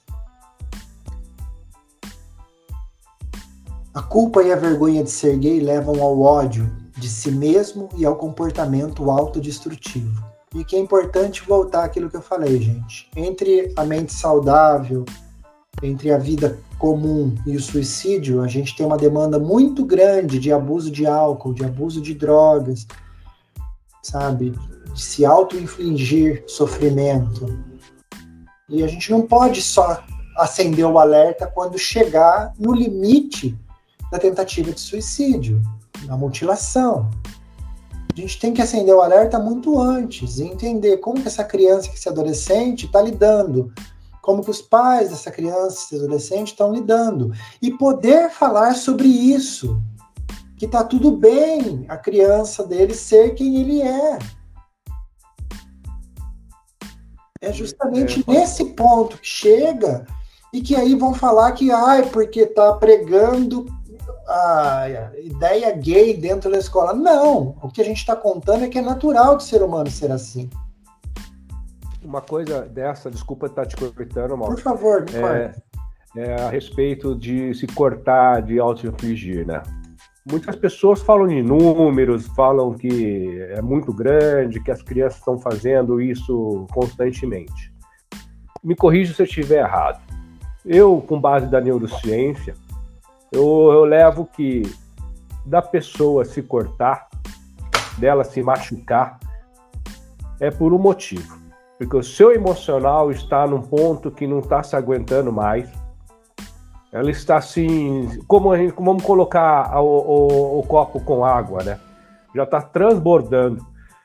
E não tem como se. É uma fuga, vamos colocar assim, vamos falar grosseiramente. É uma fuga. Então ela se corta, ela se cortando, automaticamente o cérebro vai receber uma mensagem para suprir esse emocional. Só que é por tempo, por, por pouco tempo que isso acontece. É por isso que é constante. Quando ela não está não tá legal, ela não está tendo o apoio que você teve, a escuta empática, a família, o namorado, o irmão, o professor. Exato. Ela se corta. Ah, mas tá é pra gente ver. É. Né, Ico? A gente está falando de sofrimento. Sofrimento, emoção. Essa é uma maneira que se encontra de lidar com o sofrimento. Uma maneira que não é produtiva, né? A questão é, tem gente que tem bereba do corpo, tem gente que desenvolve outros tipos de, de situação. Tem gente que arranca cabelo e come, enfim. Né? E tem gente que só fica em silêncio, por exemplo. Né? Então são, são muitos sinais né, que a gente pode é, pegar, né, que até eu citei a, a própria Karina Fukumitsu lá quando ela traz para ficar atento aos sinais, lembra? Que é a pessoa falar que quer morrer, que quer assumir, que queria ter um botão para desligar. Vocês vão sentir falta de mim, logo vocês não vão ter mais trabalho comigo. Mudanças abruptas de comportamento, né? se desfazer de objeto que sempre for importante, se despedir dos outros, sabe? Então são muitas as formas da gente enxergar que a pessoa está em sofrimento, além da mutilação. Né? A, a, baixa autoestima já é o primeiro. É. Eu perdi minha mãe com 51 anos de idade. Puxa vida, sinto Com depressão. Depressão, depressão mata, né, Ico? Nossa! E, e, e hoje é, um, é, um, é algo, uma bagagem que eu levo que me machuca bastante, que me magoa, que eu não podia ajudar. Se eu tivesse a, a, o estudo que eu tenho hoje, com certeza eu conseguiria ter ajudado.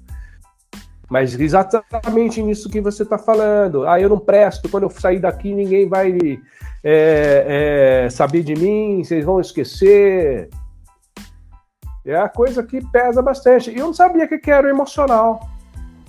E é, hoje, é, trabalhando. Infelizmente, a gente ainda hoje não aprende a lidar com essas questões, né? Porque é um tabu, né? Tabu. É um tabu, porque o tempo todo você tem que ser forte, inclusive num ambiente corporativo, né? Você tem que ser forte o tempo todo. A, a criança com, com, com um problema, ela já é colocada de uma maneira diferenciada muitas vezes. Ah, aquele lá tem problema. Ah, o filho da fulana tem problema. É assim mesmo. Puxa vida, né? Não é tratado com, com a devida atenção muitas vezes, né? Falar, falando de problemas, se tem problema, tem solução. A Karina é. Fukumitsu tem uma frase que eu gosto muito que ela fala: se tem vida, tem jeito. Exatamente, estou com ela, porque ela passou mal de bocados, né?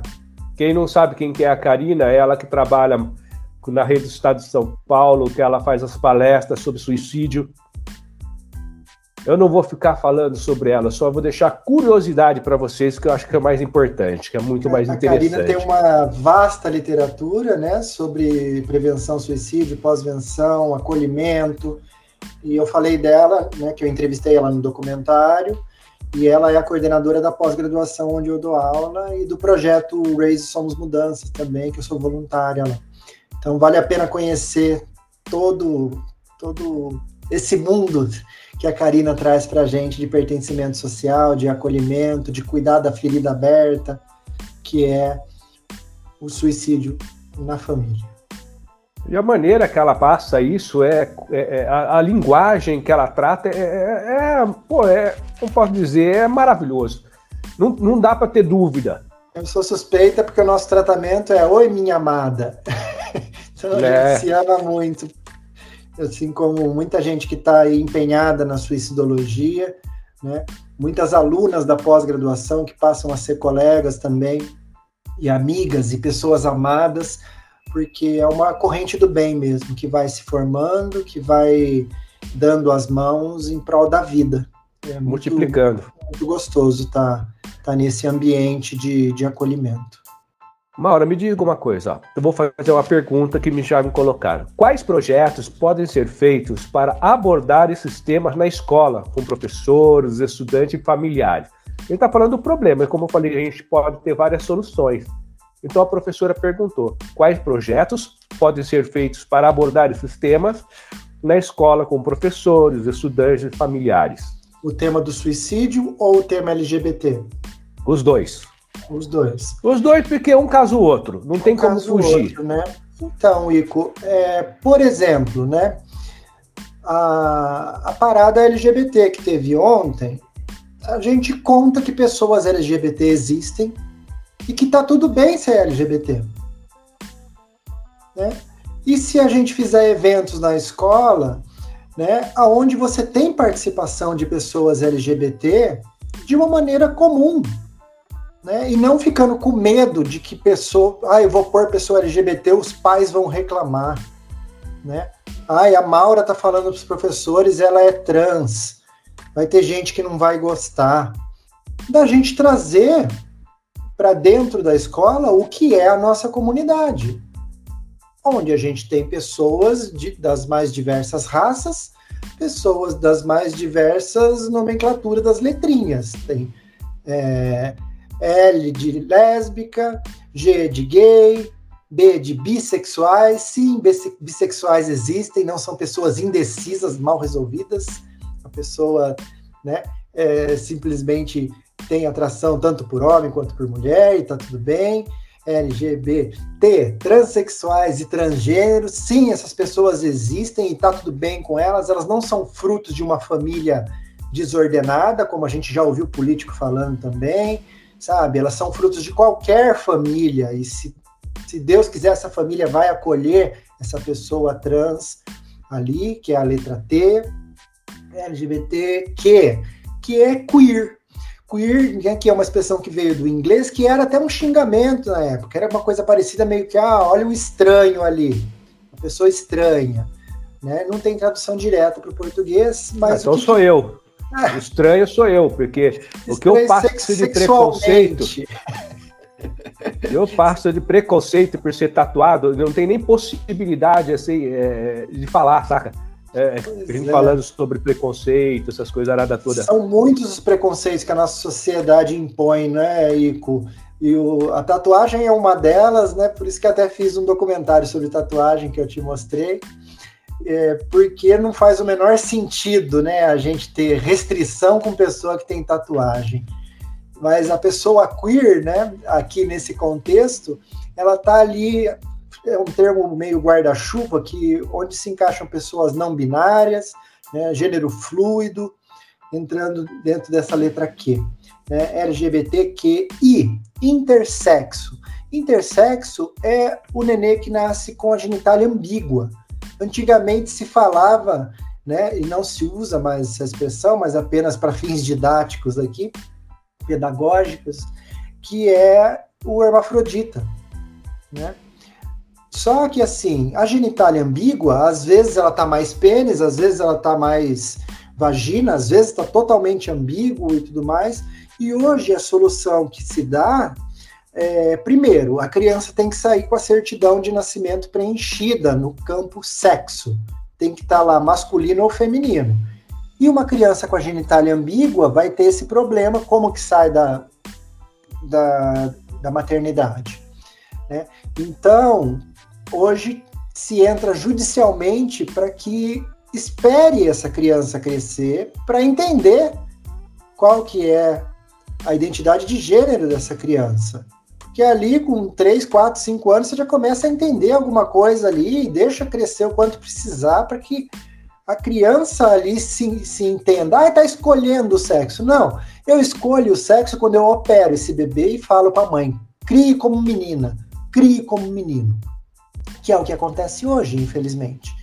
Então, muitos pais nessa situação, ah, mas eu não aceito isso.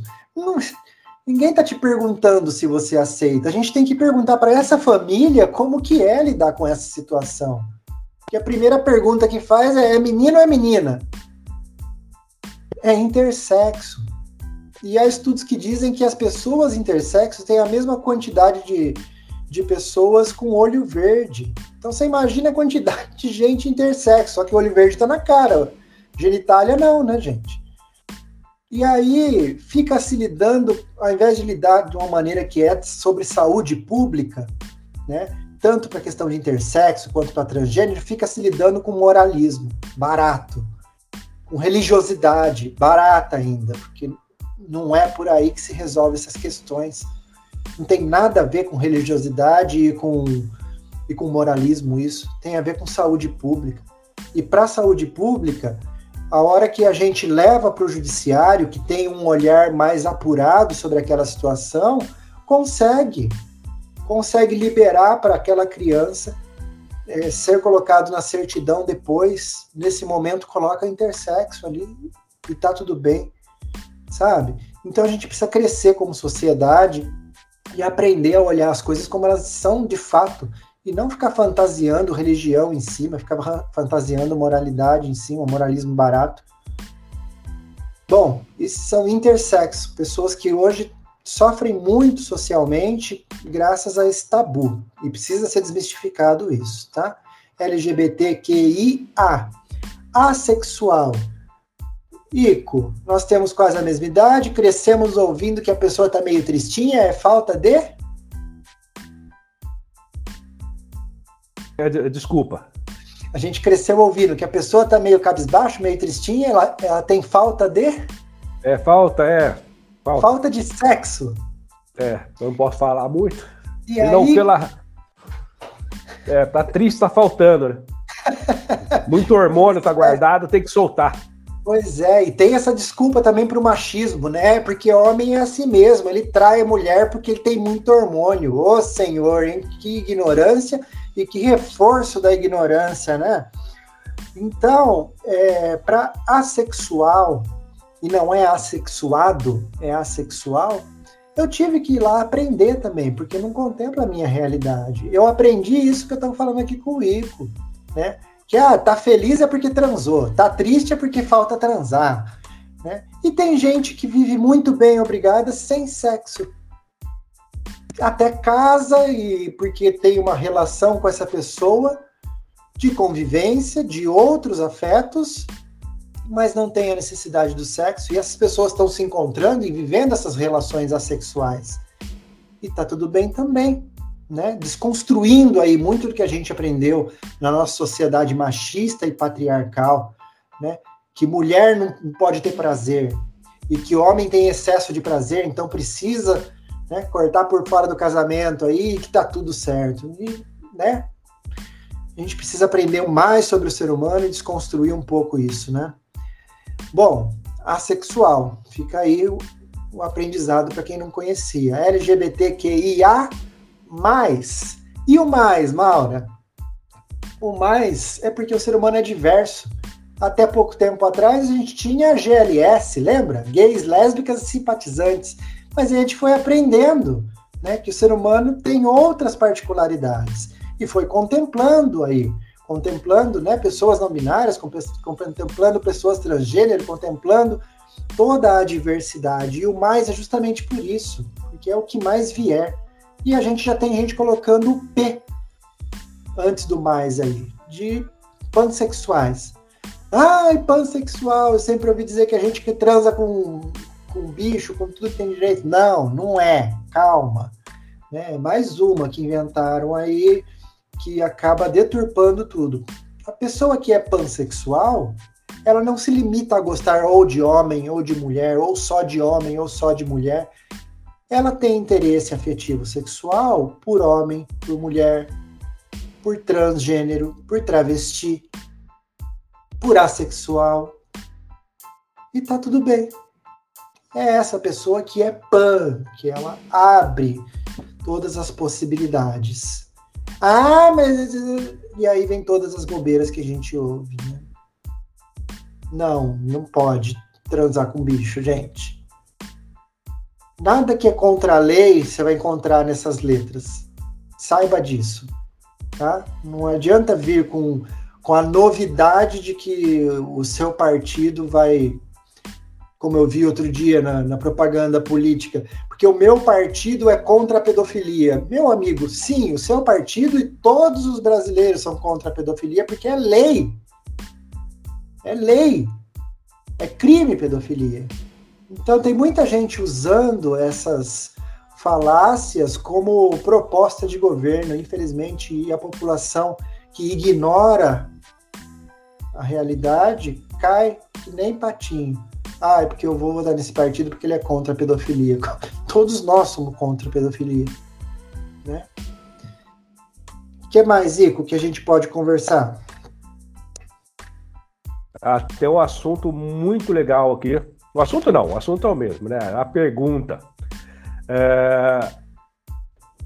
Eu conversei com o pessoal da Seduc e eu tive uma resposta. O que, que é Seduc? A SEDUC é a Secretaria da Educação do Estado de São Paulo. É o, o que manda mesmo na educação do Estado de São Paulo. Então, eu já vou agradecer ao pessoal da SEDUC por permitir esse momento de diálogo, de troca de informação. E a pergunta é o seguinte: eu não soube responder, porque eu achei extremamente delicado, tá? Como a escola pode e deve atuar para acolher o aluno trans no que se refere ao uso do banheiro? Opa, pergunta importante. Existe alguma lei que assegura ao aluno o direito de usar o banheiro no qual ele se identifica? Sim.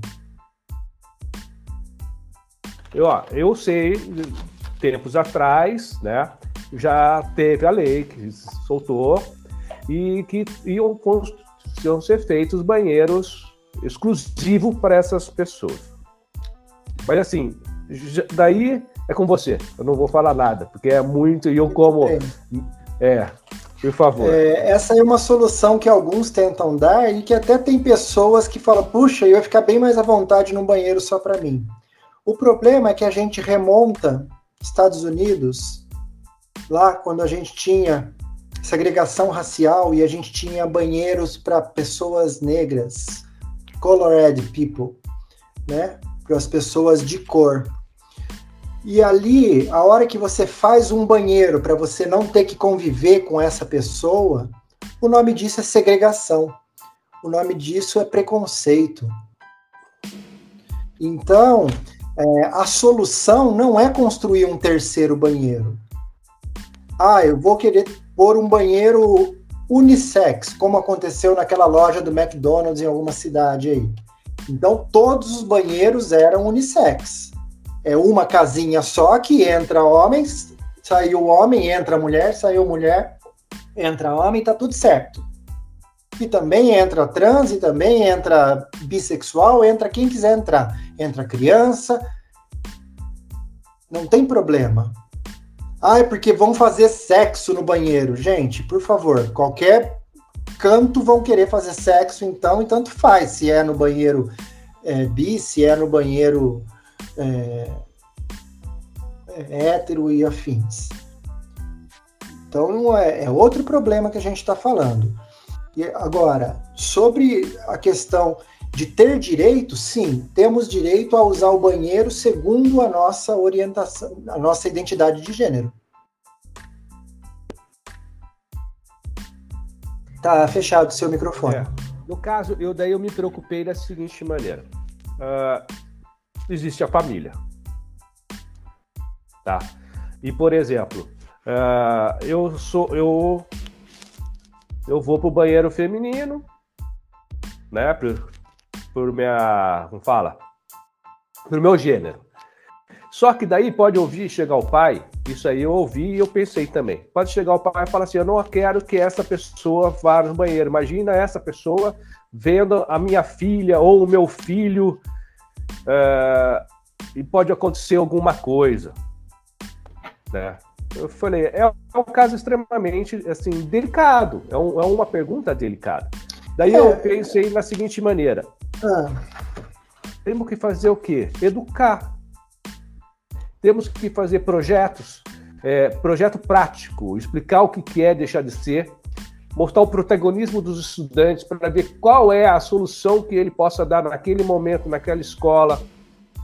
Lógico, sabendo tudo o que, que é, né? Tá ciente sobre o assunto. Eu acho que a solução começa na lei, né, Ico? Sim. Porque ninguém tem que dar solução para a solução que já existe. Sim, mas agora como a gente trabalha com o lado emocional também. Isso. Então, vamos perguntar e, aqui. E o lado tradicional. Quantas vezes você foi ao banheiro e tinha um homem gay fazendo xixi? Ou fazendo ah, cocô na, na casinha? Várias. Ô, Sônia, fui... você pode responder pra gente quantas vezes você entrou no banheiro e que talvez tivesse uma mulher lésbica fazendo xixi ou cocô na casinha do lado? Ah, eu fui, eu fui a São Paulo fazer um curso e fui no hostel. E no hostel tinha o banheiro, né? Que seria o misto, né? Tudo que poderia acontecer. Eu fui, não tive problema nenhum. Só que lá dentro mexeram comigo. Ué, vai mexer com você aonde for. Homem mexe com mulher aonde tiver. Então, não, não mas mexe. você entende? Tá assim, não, mas isso daí eu tô falando uma coisa minha, tá? Eu não tô colocando né, é, os alunos, coisas assim. É, é uma, uma coisa que eu vivenciei. Então, mas a, a gente faz, faz leis desde sempre baseado na, na ideia do respeito, certo? Sim, respeito em primeiro lugar. Mas a não questão é, é muitos então, não é têm o respeito. Né? Então, a ideia é essa, porque a gente ainda está numa sociedade que, quando a mulher é estuprada, pergunta que roupa ela estava usando. É. É o que foi a culpa, né? Entendeu? Essa é, é a sociedade muito... que a gente vive com esse nível de hipocrisia. Né? Então não dá para eu culpabilizar a vítima de que se, se eu autorizar, só que isso é lei, já devia estar autorizado, a entrada de uma mulher trans no banheiro feminino, a minha esposa que está lá dentro corre o risco de ser estuprada porque entrou uma mulher trans certo? A começar pelo fato de que se essa mulher é trans, há grandes chances de ela fazer tratamento hormonal. Uhum. E quem faz tratamento hormonal pra, de masculino para feminino, a gente não tem mais a potência que um, que um homem teria falando sobre ereção masculina. Sabe? Então é muito tabu você colocar que a mulher trans que está entrando no banheiro está entrando para estuprar a sua esposa que está lá dentro. Ou a sua criança que está lá dentro. Colocar que a pessoa trans ela é pedófila, por exemplo, quando todos os números mostram que a pedofilia o, a, aponta para pais ou padrastos ou tios dentro da própria casa. Própria casa. Né? Aí você transfere esse medo, entre aspas, né, para pessoa trans, porque o, o, que vai ser dela entrar no banheiro que está minha filha? Vai ser nada, filho. Né? Ah, mexeram comigo no banheiro, ótimo. E você já mexeu com quantos? Né? Agora, a gente não pode nivelar por baixo, sabe? Primeiro, cumprir a lei. Segundo, entender que aquela pessoa que está ali é cidadão que paga imposto e que tem direitos iguais a você, inclusive de fazer xixi e cocô no banheiro que ela se sentir que sentir que é adequado para ela. Agora, Ico, você me conhece pessoalmente e está me vendo aqui no vídeo. Sim. Eu sou uma mulher trans. Sim. Em qual banheiro que eu devo entrar? Para mim, para não causar constrangimento. Se eu entrar no masculino, eu te conheço feminino. Não é? Agora, se eu entrar no banheiro e a Sônia estiver lá lavando a mão, eu vou para minha casinha, faço meu xixi e cocô lá. O que, que muda Sem a vida? Problema. Não. Você não. Eu não. Pelo que eu te conheço, tanto fisicamente, sua ideologia, é, aí, seus pensamentos. Pouco, né? Pouco. Aí a gente está falando de passabilidade. Mas e se a Maura não tivesse feito laser no rosto? e tivesse um, um resto de barba cinza aqui, aí já complica? A Maura não é mulher porque não teve dinheiro para fazer laser? Percebe? Como a gente vai pondo condições para quem é homem, para quem é mulher? Sim, mas daí o que eu questiono é o seguinte: nesse caso, ah. Ico e Maura, beleza. O que que, nos, é, o que, que você pode é, falar, né, auxiliar, vamos dizer assim, na escola, nesse caso do banheiro. Como que, eu, como que a escola pode trabalhar com esse. É, vamos falar esse tema. Isso. Primeiro ah, é o respeito, fechado. Não tem que discutir maneira, sobre isso. Tem a lei, a fechado. Lei, a lei, o respeito. E o quanto é normal você ter pessoas trans no mundo. Começa por aí. Porque enquanto você ficar trabalhando como uma pessoa trans ser um monstro que está lá do outro lado e não está aqui dentro de casa, a gente vai continuar com essa demonificação. Certo? Então, trazer os temas para dentro de sala de aula, né? É, para quê? Para começar a desmistificar. Porque não é muito incomum a gente olhar, ah, a Sônia tem cabelo curto. Ah, então ela deve ser lésbica. Infelizmente, a gente tem essa fala ridícula ainda nos dias de hoje. É o julgamento, né? É o julgamento. Agora, eu posso julgar a Sônia e qual banheiro ela tem que usar pelo, pelo corte de cabelo dela? Então, porque para mim a Sônia é tal coisa. Então, é o julgamento que vai, não são os valores que a pessoa tem. É. E, e, não é nem sobre valores, é sobre direito. Sim, mas é, direito. Porque... Tá, e, é, é, é, é longo, Sônia, é longo. E se a Sônia não tivesse valores? Sônia, desculpa te usar como exemplo, minha amiga. Tudo bem, tudo bem. Né? E se a Sônia não tivesse os mesmos valores que a Maura ou que o Ico? Sim, é, é um e, tema bem delicado. E se ela rouba? Aham. Uhum. Vai que ela mata. E se ela mata? Sabe? E daí? É outra demanda. A gente tem que. Tanto que tem delegacia específica para cada uma das coisas. Né? Então, uhum. o, que eu, o que eu entendo praticamente, vamos responder de forma prática, a gente precisa levar o debate para dentro da escola, só que, infelizmente, a gente está num momento político é, ridículo de que você não pode falar sobre LGBT na escola, porque vão falar que você está fazendo escola, escola com partido. Só que isso não é lei, né? Porque cabe à escola sim mostrar a pluralidade do ser humano.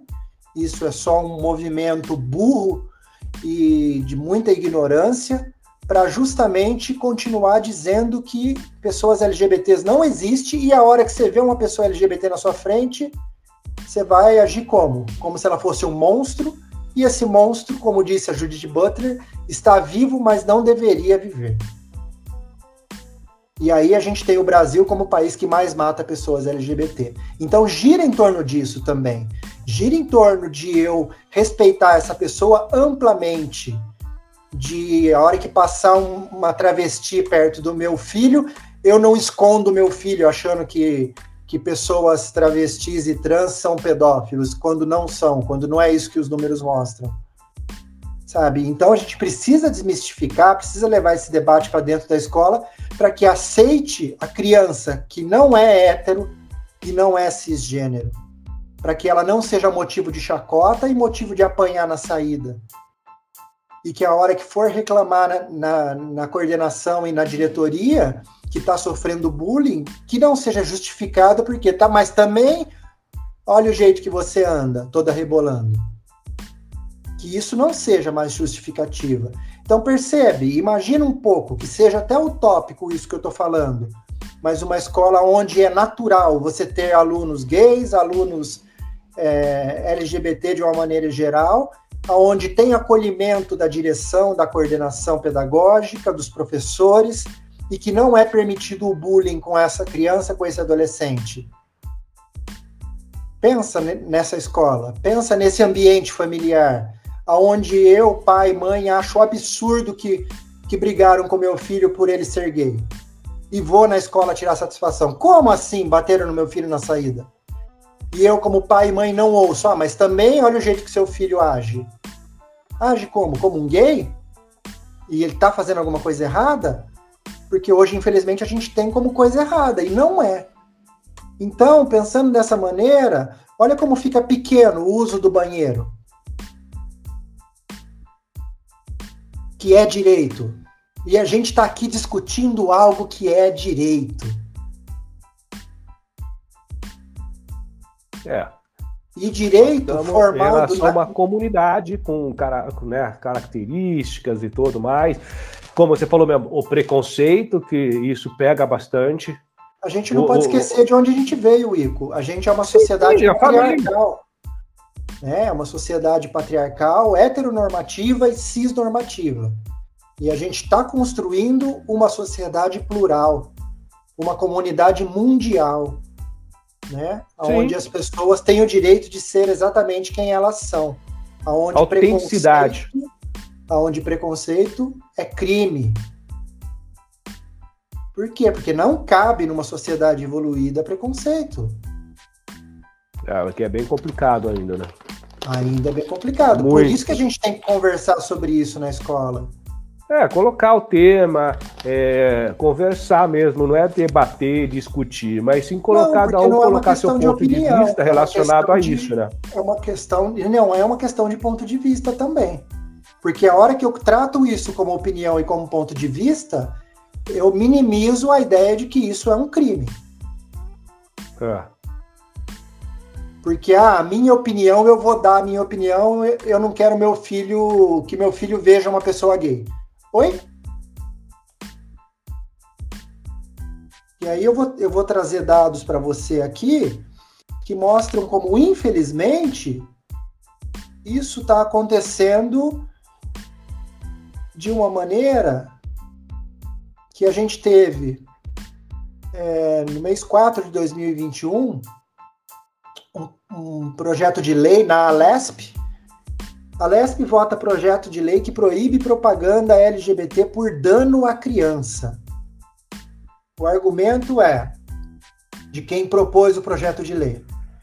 Abre aspas. Portanto, é nossa intenção limitar a veiculação de publicidade que incentive o consumidor no estado de São Paulo, no caso, a práticas danosas, sem interferir na competência legislativa exclusiva da União, no que diz respeito à propaganda comercial, que dê adequadas restrições a fim de impedir desconfortos sociais e atribuições a inúmeras famílias e situação, evitando tanto a possibilidade quanto, quanto a inadequada influência na formação de jovens e crianças.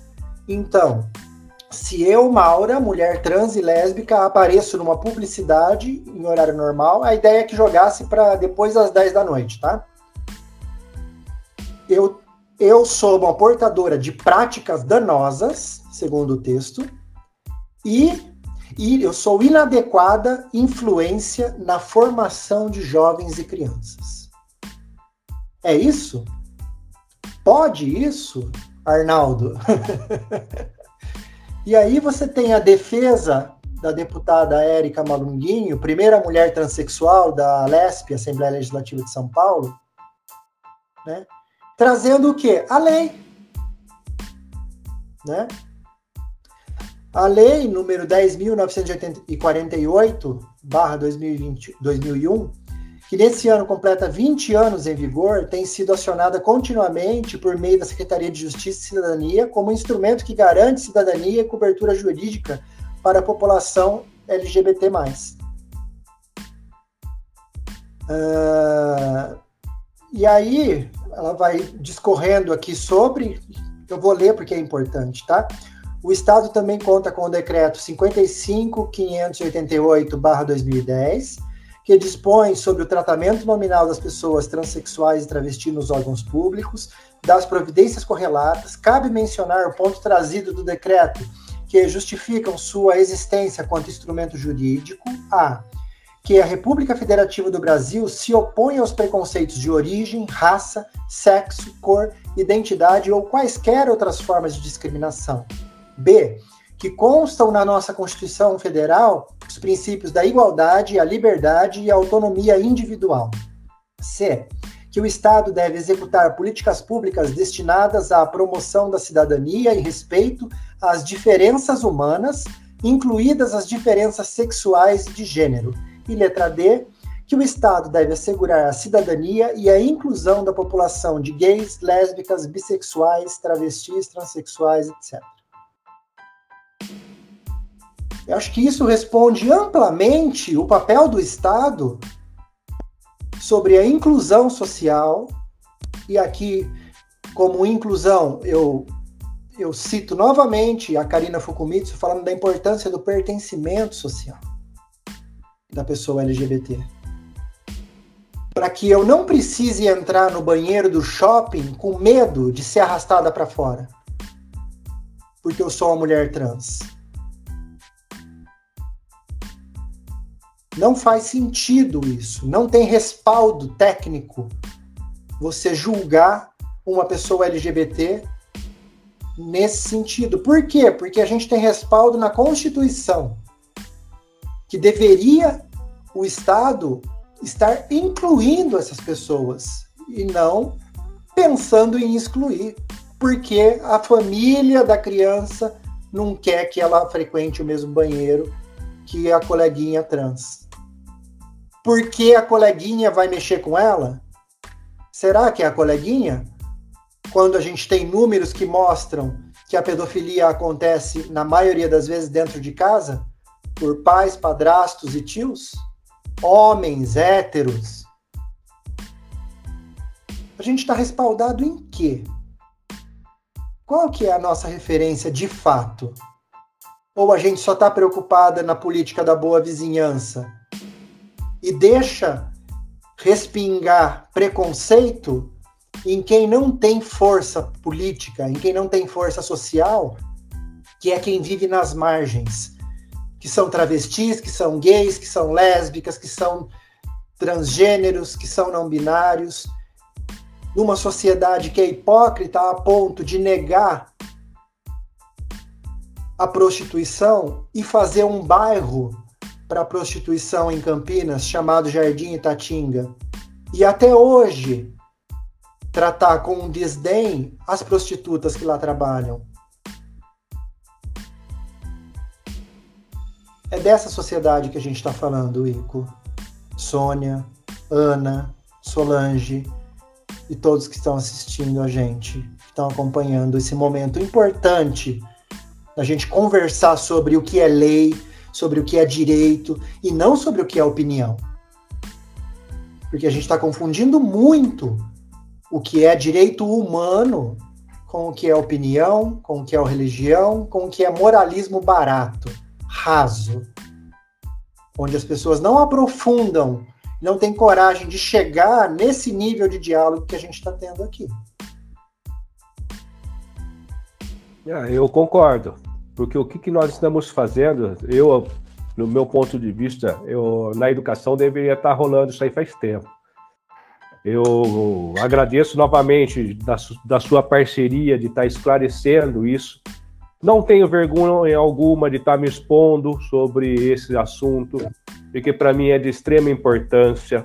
Mas eu também tenho que estudar, Ico, para trazer Entendeu? as demandas aqui que, que a minha realidade não contempla. Né? Eu fui estudar sexual lá, porque eu não Sim. fui estudar não binário né? Porque não, não me contempla, né? E é assim que a gente faz. Quando você tem um aluno com alguma situação que você não entende, você não vai atrás para estudar, e não é com o que a gente está fazendo aqui hoje, né? Não é vergonha nenhuma, pelo contrário, é de um, é de um carinho, de uma dedicação, né? De um papel da, Afetividade. do professor, né? Do professor que, que mostra o que é o mundo para as pessoas, né? que vai muito além da cartilha, né? Que vai na Sim. formação do ser humano. Né? Dentro dele, né? Dentro dele, né? E aí a hora que a gente pega nosso querido Paulo Freire, tão apedrejado ultimamente, em especial porque não estudou Paulo Freire, né? Que quando a educação não é libertadora, o sonho do oprimido é se tornar opressor. É, é. E tem mais uma pergunta já falando sobre trabalho também, que das minhas aqui, que foi mandada, é a última, tá? É, por que é tão raro ver. É, porque é tão raro ver o trans inseridos no mercado de trabalho formal e como poderíamos melhorar, ajudar a inserção social dessas pessoas? Ótima pergunta. A gente tem, por exemplo, é, um site chamado Transempregos. É, ele foi idealizado pela Márcia Rocha, pela Maite Schneider, pela Laerte, cartunista, Laerte Coutinho e Ana Carolina Borges. Que além de organizar um banco de currículo de pessoa trans, ela trabalha em parceria com empresas que querem ter no quadro de funcionário um, um olhar mais inclusivo. Tá? E aí é muito interessante a proposta do, do Transempregos, né? porque eles começaram ligando as partes, uma maneira mais óbvia de você arrumar emprego para pessoas trans. Só que eles perceberam que estavam colocando a pessoa trans num campo minado, trabalhando num ambiente que era transfóbico. e ali criando uma outra situação. Então começaram a levar palestras para dentro das empresas que estavam empregando as pessoas trans. Aí eles começaram a perceber que no, na comunidade ao redor, pessoa trans, a travesti, ia para o ponto de ônibus. E ali também acontecia uma outra situação de não aceitação. Então começaram a levar para a comunidade ao redor esse pertencimento social né? Esse nós existimos, né? E tá tudo bem ser quem eu sou. Então, é, como que é a construção, né, de uma sociedade? Isso eu estou falando de anos de trabalhos deles. Então, é, eu acho que isso até responde as questões para dentro da escola. A gente precisa começar a trabalhar, né? Precisa começar a mostrar que as pessoas LGBT existem, que está tudo bem ser LGBT, né? E que se você aprendeu algo diferente disso, você precisa aprender de novo. E por que que não tem pessoas trans, infelizmente, no mercado de trabalho? Por causa daquela demanda que a gente trouxe lá de colocar as crianças trans para fora de casa, situação de rua. 90% das pessoas trans acabam indo para a prostituição, né, por falta de opção, por falta de trabalho, e drogas, prostituição, excesso de álcool, excesso de drogas, o tráfico internacional, roubo e todas essas questões acabam empurrando essas pessoas para a margem da sociedade cada vez mais, né? deixando ela cerceada de direitos muitas vezes. E como que a gente inclui essas pessoas? Quebrando esse ciclo de violência, porque o empregador fala no final lá que ah, eu, eu contrato pessoa trans desde que ela tenha um bom currículo. Né? Como que essa pessoa vai ter um bom currículo? Né? Aí a gente tem, por exemplo, a Casa 1, em São Paulo, que ela acolhe pessoas LGBT em situação de rua, que foram colocadas na rua pelos próprios pais, né? encaminha para um EJA, né? dá curso profissionalizante, dá apoio é, de psicólogos, de psiquiatras, de advogado para fazer a mudança de nome, enfim, tudo que precisa reinsere essa pessoa socialmente. E é assim que a gente faz. A gente faz essa pessoa ficar na escola. Se a escola seja, que a escola seja um, um, um local de acolhimento, que ela se sinta segura na escola, para que não tenha evasão escolar nos números que eu trouxe, do absurdo de número que eu trouxe. Né? Como que a gente coloca ela no mercado? Fazendo ela concluir o ensino fundamental, o ensino médio, entrando sim na, na universidade. E ela vai ser o quê? Quando crescer, ela vai ser o que ela quiser ser. E aí essa pessoa tem chance no mercado? Puxa, aí a gente começa a colocar ela no mesmo nível de dificuldade que qualquer outra pessoa tem para arrumar um emprego. Porque hoje ela está muito abaixo disso. E a gente já sabe que não é fácil arrumar um emprego. Então a gente começa não pondo essa criança na rua, esse adolescente na rua, não permitindo que ele seja maltratado na escola, acolhendo as reclamações de bullying, acolhendo as reclamações de todas essas demandas, conduzindo esse adolescente para um curso profissionalizante, como você conduziria qualquer outro adolescente, e vai entrar no Senai, sim, mas eu sou trans, eu ando diferente, eu falo fino e não sei o quê. Olha, vamos lá, vamos, vamos junto na escola. Vou entrar no curso técnico? Vou entrar no curso técnico. Vou fazer bentão? Vou fazer bentão. E tá tudo bem. Será que hoje uma pessoa que é LGBT se sente confortável com toda essa jornada bonita?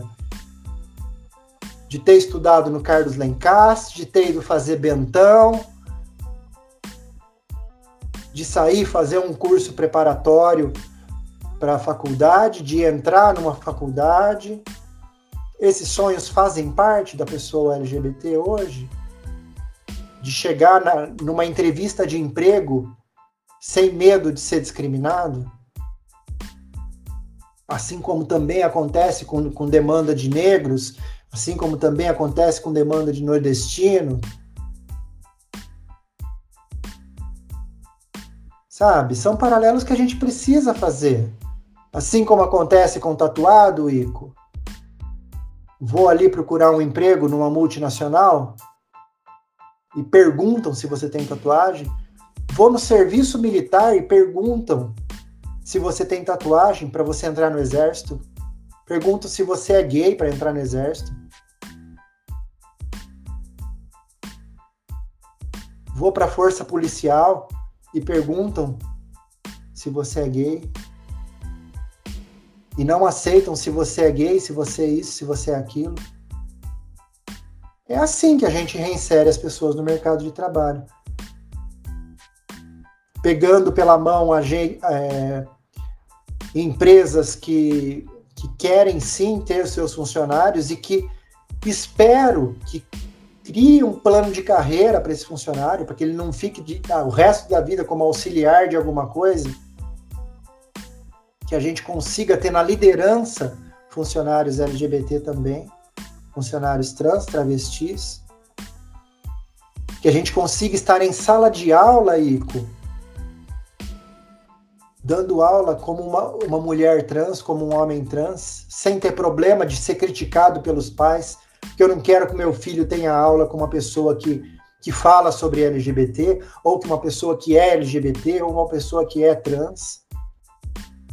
Eu posso, eu sou professora, eu posso ir dar aula tranquilamente nas escolas estaduais, nas escolas públicas, nas escolas particulares? Será que eu, como mulher trans, vou ser bem acolhida numa sala de aula pelos pais dessas crianças? Ou eu tenho que ter medo disso? Qual emprego que eu posso ter? Ou será que eu só posso atuar na área da beleza, porque aí é mais aceito que o cabeleireiro seja gay. Eu sou condenado a trabalhar na área da beleza. Mas eu quero ser engenheiro agrônomo. Não, você tem que ser cabeleireiro. Porque engenheiro agrônomo gay não serve, não pode. Ou trans não pode. Né? Qual é a profissão para pessoa LGBT? existe isso, né? A gente vem superando que homem tem que seguir tal profissão e mulher tem que seguir tal profissão. Teve uma época que, que, que ser professor era muito mais para mulher quando se falava dos primeiros anos de estudo. Né? Enfim, eu, eu acredito, a sociedade vem evoluindo e a gente não pode pôr uma pedra nessa evolução por causa da opinião de alguns né? E, e mais uma agora, tá, é, acho que é mais delicado ainda. Eu tava, eu li há muito tempo atrás, li, não vou falar de fonte, não vou falar de nada, sobre a AIDS, sobre a AIDS. Falaram que, segundo a matéria que eu li, que falava que AIDS, o maior número não, é, não estava sendo entre héteros, e sim, entre gays, coisa assim. O que, que você quando, pode me falar? De quando é essa matéria, né? Porque hoje a gente Isso tem daí, uma demanda... Da, da, do, 2017, 2018. É, porque hoje, se você for buscar números, né? É, você tem uma demanda muito importante entre idosos hoje que não querem usar preservativo. Homens héteros né? Famoso pessoa de família, que é normal, entre aspas, ter relacionamento extraconjugal e que homem que é homem não usa preservativo porque aperta o pênis. As mentiras que são contadas na nossa sociedade, né? Tem uns vídeos ótimos de umas mulheres fazendo o teste da, do preservativo, pondo o preservativo no pé. Assim, mas quem disse que aperta o pênis? Então a gente ainda vive nessa realidade, né? E infelizmente foi colocada que era a doença do, dos gays, né? E a gente hoje, infelizmente, é, comprova o quanto isso né, se difundiu pelo mundo inteiro. Por quê? Graças aos profissionais do sexo que tem número elevado de pessoas trans. E por que tem números elevados? Vamos dar um passo atrás? Né? Porque a sociedade empurra né, pessoas LGBT para a vida sexual. E os números mostram isso. E hoje os números mostram que a pessoa de bem aí, de, homem de família, né, tem números elevadíssimos, inclusive levando é, IST, porque hoje a AIDS está absolutamente controlada, né, o, o HIV, a, a doença AIDS, né, e o vírus HIV está absolutamente controlado para quem faz o teste. E aí a gente tem outro problema, né, porque esse cidadão que se diz de família, mas que transa sem camisinha, fora do relacionamento, inclusive, ou seja, ele tem um relacionamento perigoso, né? Ele tem uma vida sexual perigosa, que é o que sempre foi colocado nos textos de orientação. Então, quem tem uma vida sexual com mais de um parceiro tem um relacionamento de risco. Não é o Ico que tem um relacionamento de risco porque ele é assim, assim, assado. Quem tem relacionamento de risco, quando a gente vai doar sangue, a pergunta é justamente essa. Você se relaciona com vários parceiros? Sim ou não? Sim. Bom, então é um relacionamento de risco.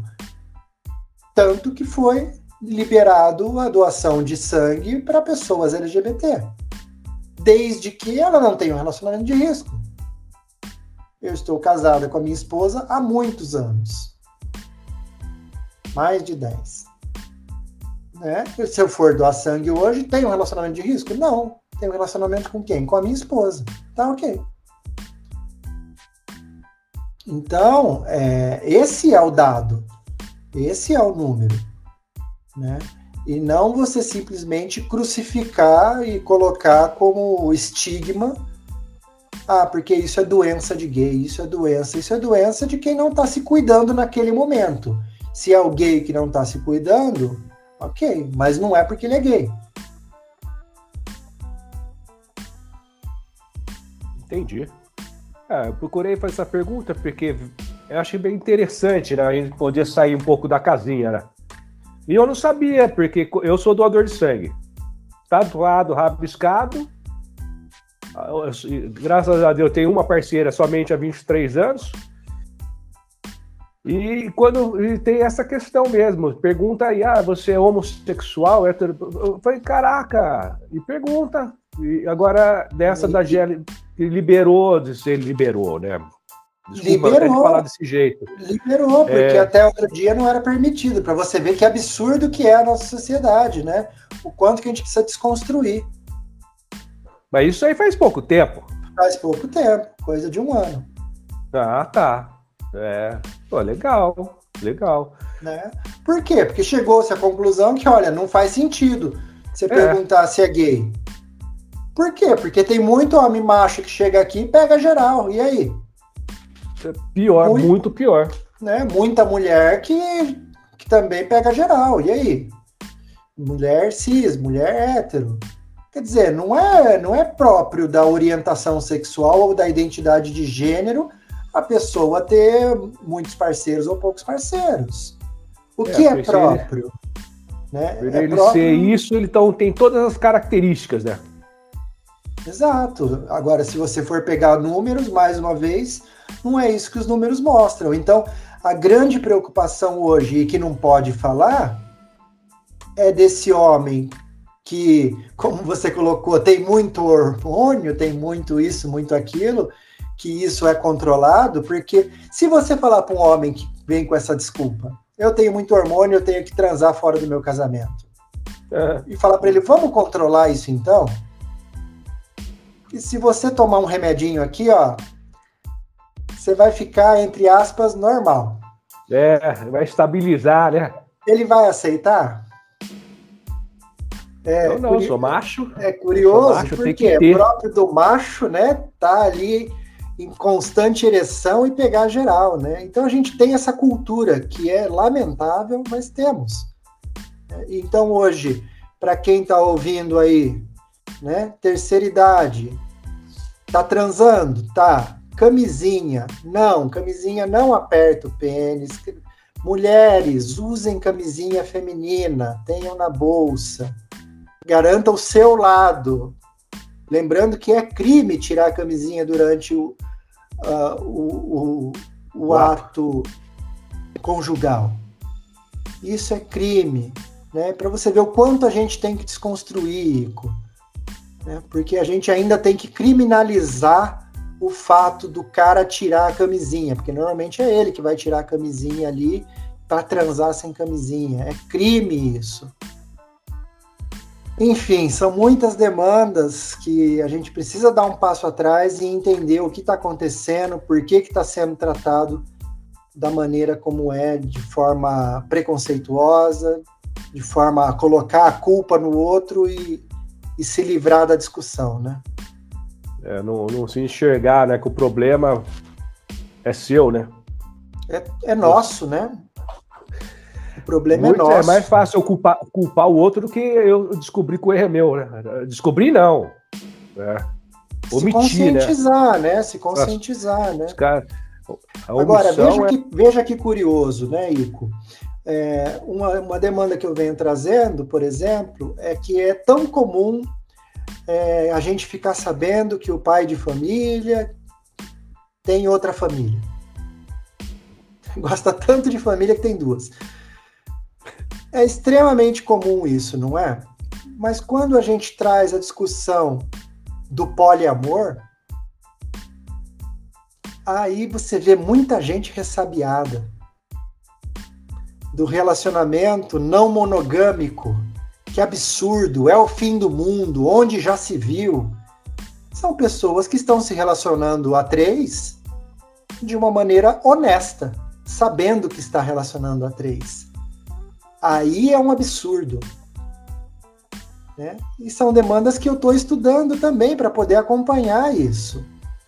E como fica a questão né, de uma adoção, por exemplo, de um casal gay, já é algo que é tão batido é, contra, né, falando que não pode adotar e não sei o quê, enquanto um monte de casal hétero põe criança na rua. É. Mas a gente vai ter que começar a pensar como fica para a adoção de um trisal, de um casal que vive a três pessoas. Porque a nossa Constituição ainda não prevê isso. É, somos seres sempre em evolução, né? É, a gente precisa entender isso, né? Mas é curioso quando a gente pensa que é muito normal a gente ficar sabendo do fulano que tem outra família escondido mas é tido como um absurdo quando a gente fala de pessoas que estão se relacionando a três. Como é curiosa a nossa sociedade, né? É, e é por isso que nós hoje estamos conversando sobre isso. É por isso. Para a gente poder abrir é, é, essa mentalidade, é, colocar em prática tudo, pelo menos no que eu estava pensando. Não é? Eu acho muito interessante. Foi a primeira conversa que nós tivemos. Foi, né? gente. A gente conversou, eu, o Ico e o Paulo Eduardo, lá no nosso querido, como chama, onde a gente foi? Ah, Bar do Cunhado. Bar do Cunhado. Foi, tudo começou numa boa conversa. E um bar. E um bar. Tomando Coca-Cola, cerveja, né? Uma coisa descontraída falando de memórias que nós tivemos quando criança, adolescente. E hoje a gente está falando para adulto. Estamos falando para pais, estamos falando para criança, para professor. Eu só tenho que agradecer a você uma coisa, até escrevi aqui. Hoje você salva vidas. Hoje, Maura Amber salva muitas vidas. Foi por isso que eu, eu fiz o convite à sua pessoa para estar tá aqui compartilhando a sua vida, a sua experiência, trazendo você não só por conteúdos né, de literatura, mas sim de vivência. E é isso que o ser humano precisa. Eu brinco muito com a minha esposa, né? Em relação é teoria e prática. Só a teoria é legal, mas com a prática fica muito melhor. Não adianta eu querer saber fazer o bolo, eu ler, pesquisar na internet, mas nunca ter feito o bolo. Agora, quando eu faço o bolo, eu posso melhorá-lo, eu posso saber onde eu errei. Eu aprendo muito com meus erros. Eu cresço cada dia mais através desse diálogo que nós estamos fazendo. Não existe o certo e o errado, mas sim o respeito. Maura, eu agradeço mesmo de coração. E mais ao Paulo também de, te, de ter feito esse vínculo, né? Grande Paulo. Paulinho. Eu que agradeço, Ico, e eu quero trazer aqui a ideia de, ao invés da gente salvar vidas, a gente guardar vidas. Guardar vidas.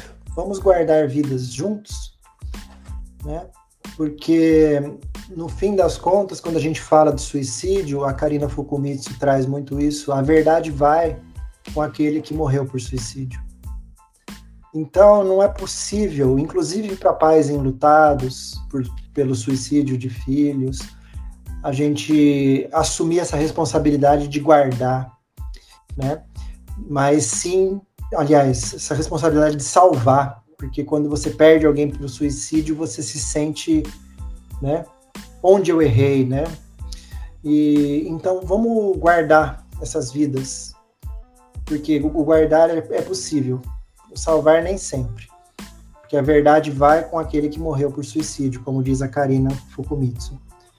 E eu quero convidar a todos, todas e todes aqui presente e também virtualmente, depois que for postado esse material, que a gente tenha um olhar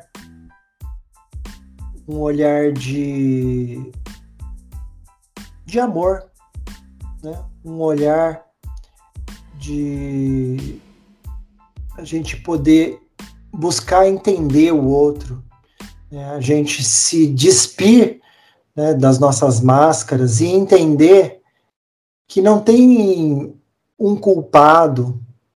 Ah, porque a culpa é do professor, porque a culpa, a culpa é de não sei quem. Tem uma sociedade que a gente cresceu vivendo nela e que a gente precisa ser racista em desconstrução, homofóbico em desconstrução, LGBT-fóbico em desconstrução, machistas em desconstrução. A gente precisa desconstruir para conseguir evoluir, para conseguir fazer cumprir a lei que garante direitos de uma pessoa trans ir ao banheiro. Fazer xixi, gente. A gente está falando de fazer xixi. e de ficar a par dos números, de entender que a chance de seu filho ser estuprado no banheiro é quase mínima, porque a maior chance é dele ser estuprado em casa. De entender que pessoas LGBTQIA existem, e ontem, na parada do orgulho LGBT, foram 4 milhões de pessoas que estavam ali.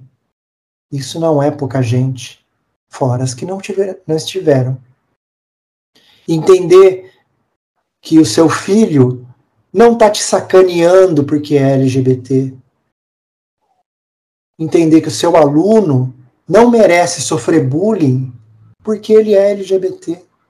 Que ele não está fazendo por merecer aquele bullying. E entender que a nossa sociedade pode ser melhor quando acolher as diferenças e entender que opinião não está acima da lei. Entender que direitos humanos não é para humanos direitos. Direitos humanos é para cada um de nós. E entender que é muito mais fácil a gente acolher quem está em sofrimento existencial pelo simples fato da gente ser humano e poder olhar para o outro com esse olhar de caridade, de benevolência e se colocar como alguém que está ali como um ombro. Porque muitas vezes a pessoa que está em depressão não consegue levantar para tomar banho. Então não vai adiantar você falar procura um médico. Talvez você tenha que ir junto no médico, marcar médico para ela, sentar lá junto na recepção e esperar. Que a gente está lidando com vidas. Enquanto vidas estiverem sendo perdidas, enquanto a média de vida de pessoas trans for 35 anos e esse ano eu faço 46, pela média já era para eu ter morrido. Se isso não estiver te sensibilizando, se esses números não estiverem trazendo para você algo para pensar, tem muita coisa para ser revista. Então eu agradeço imensamente a oportunidade, Ico, da gente estar tá aqui conversando sobre isso com toda clareza, com toda honestidade, com toda humildade, de trazer dados, de não ser a minha verdade ou a minha opinião. Porque o tempo todo eu fiz questão de trazer dados para vocês. Porque eu não estou aqui pregando uma ideologia de gênero, e essa palavra nunca existiu na ciência. Porque isso não é ideológico, isso é próprio do ser humano. E ninguém vai converter ninguém a ser gay. Porque isso não existe. Porque se seu filho for hétero, ele vai ser hétero assistindo beijo gay ou assistindo beijo hétero na novela. E o que a gente mais viu até hoje foi beijo hétero. E você não vê gay deixando de ser gay porque tá vendo um beijo hétero. Então vamos parar de tratar de uma maneira boba algo que é tão profundo que é o ser humano. Eu fico aqui com esse convite para vocês da gente sim se dar as mãos a gente sim tem um olhar voltado, sabe, ao, ao, ser humano. Somos seres humanos e a gente tem a grandiosidade de acolher o próximo. Que a gente possa acolher, que a gente possa direcionar os cuidados, entender onde é o CAPS, entender o CVV, entender como levar essa pessoa para o acolhimento de fato, que ela se sinta pertencente social. Se a gente conseguir fazer com que essas pessoas que hoje estão em vulnerabilidade social possam se sentir pertencentes, vai ser um grande ganho. Então, rede de apoio. Vamos fortalecer nossas redes de apoio, vamos ensinar as nossas crianças a serem rede de apoio, a terem rede de apoio. Se não tiver em casa, que tenha na escola, e vamos continuar trabalhando para que as famílias sejam rede de apoio das crianças e adolescentes LGBTQIA. Não, eu não sou contra a família. Pelo contrário, a minha esperança é na família. Que essas famílias acolham com todo o amor do mundo esse filho, essa filha, esse filho LGBTQIA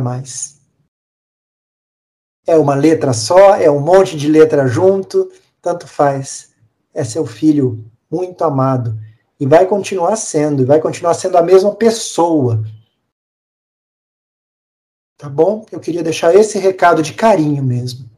Porque eu acho que é por aí que a gente vai conseguir construir uma sociedade capaz de ser mais humana. Gratidão, Maura. E só para finalizar, então, dando adeus, adeus não, dando tchau, né? Adeus é, é breve. Porra, daí já, já sacaneia. O CVV, qual que é o número dele? CVV é 188, no Brasil inteiro. Isso daí esse eu já garanto que vai ajudar bastante várias pessoas. Muitíssimo obrigado e com certeza nós iremos conversar novamente. Eu que agradeço. E quem quiser me procurar nas redes sociais é ma.ambar. O âmbar é a M de Maura B-A-R, da cor âmbar, laranja, sabe? Então, é. maura.ambar, tô no Facebook, tô no Instagram. E quem chama para conversar, eu converso sim. Sou super aberta, aceito a amizade de todo mundo, tá bom? Um grande abraço para vocês. Obrigada, obrigada, obrigada. Obrigado, obrigado a todos. Beijo. Beijão.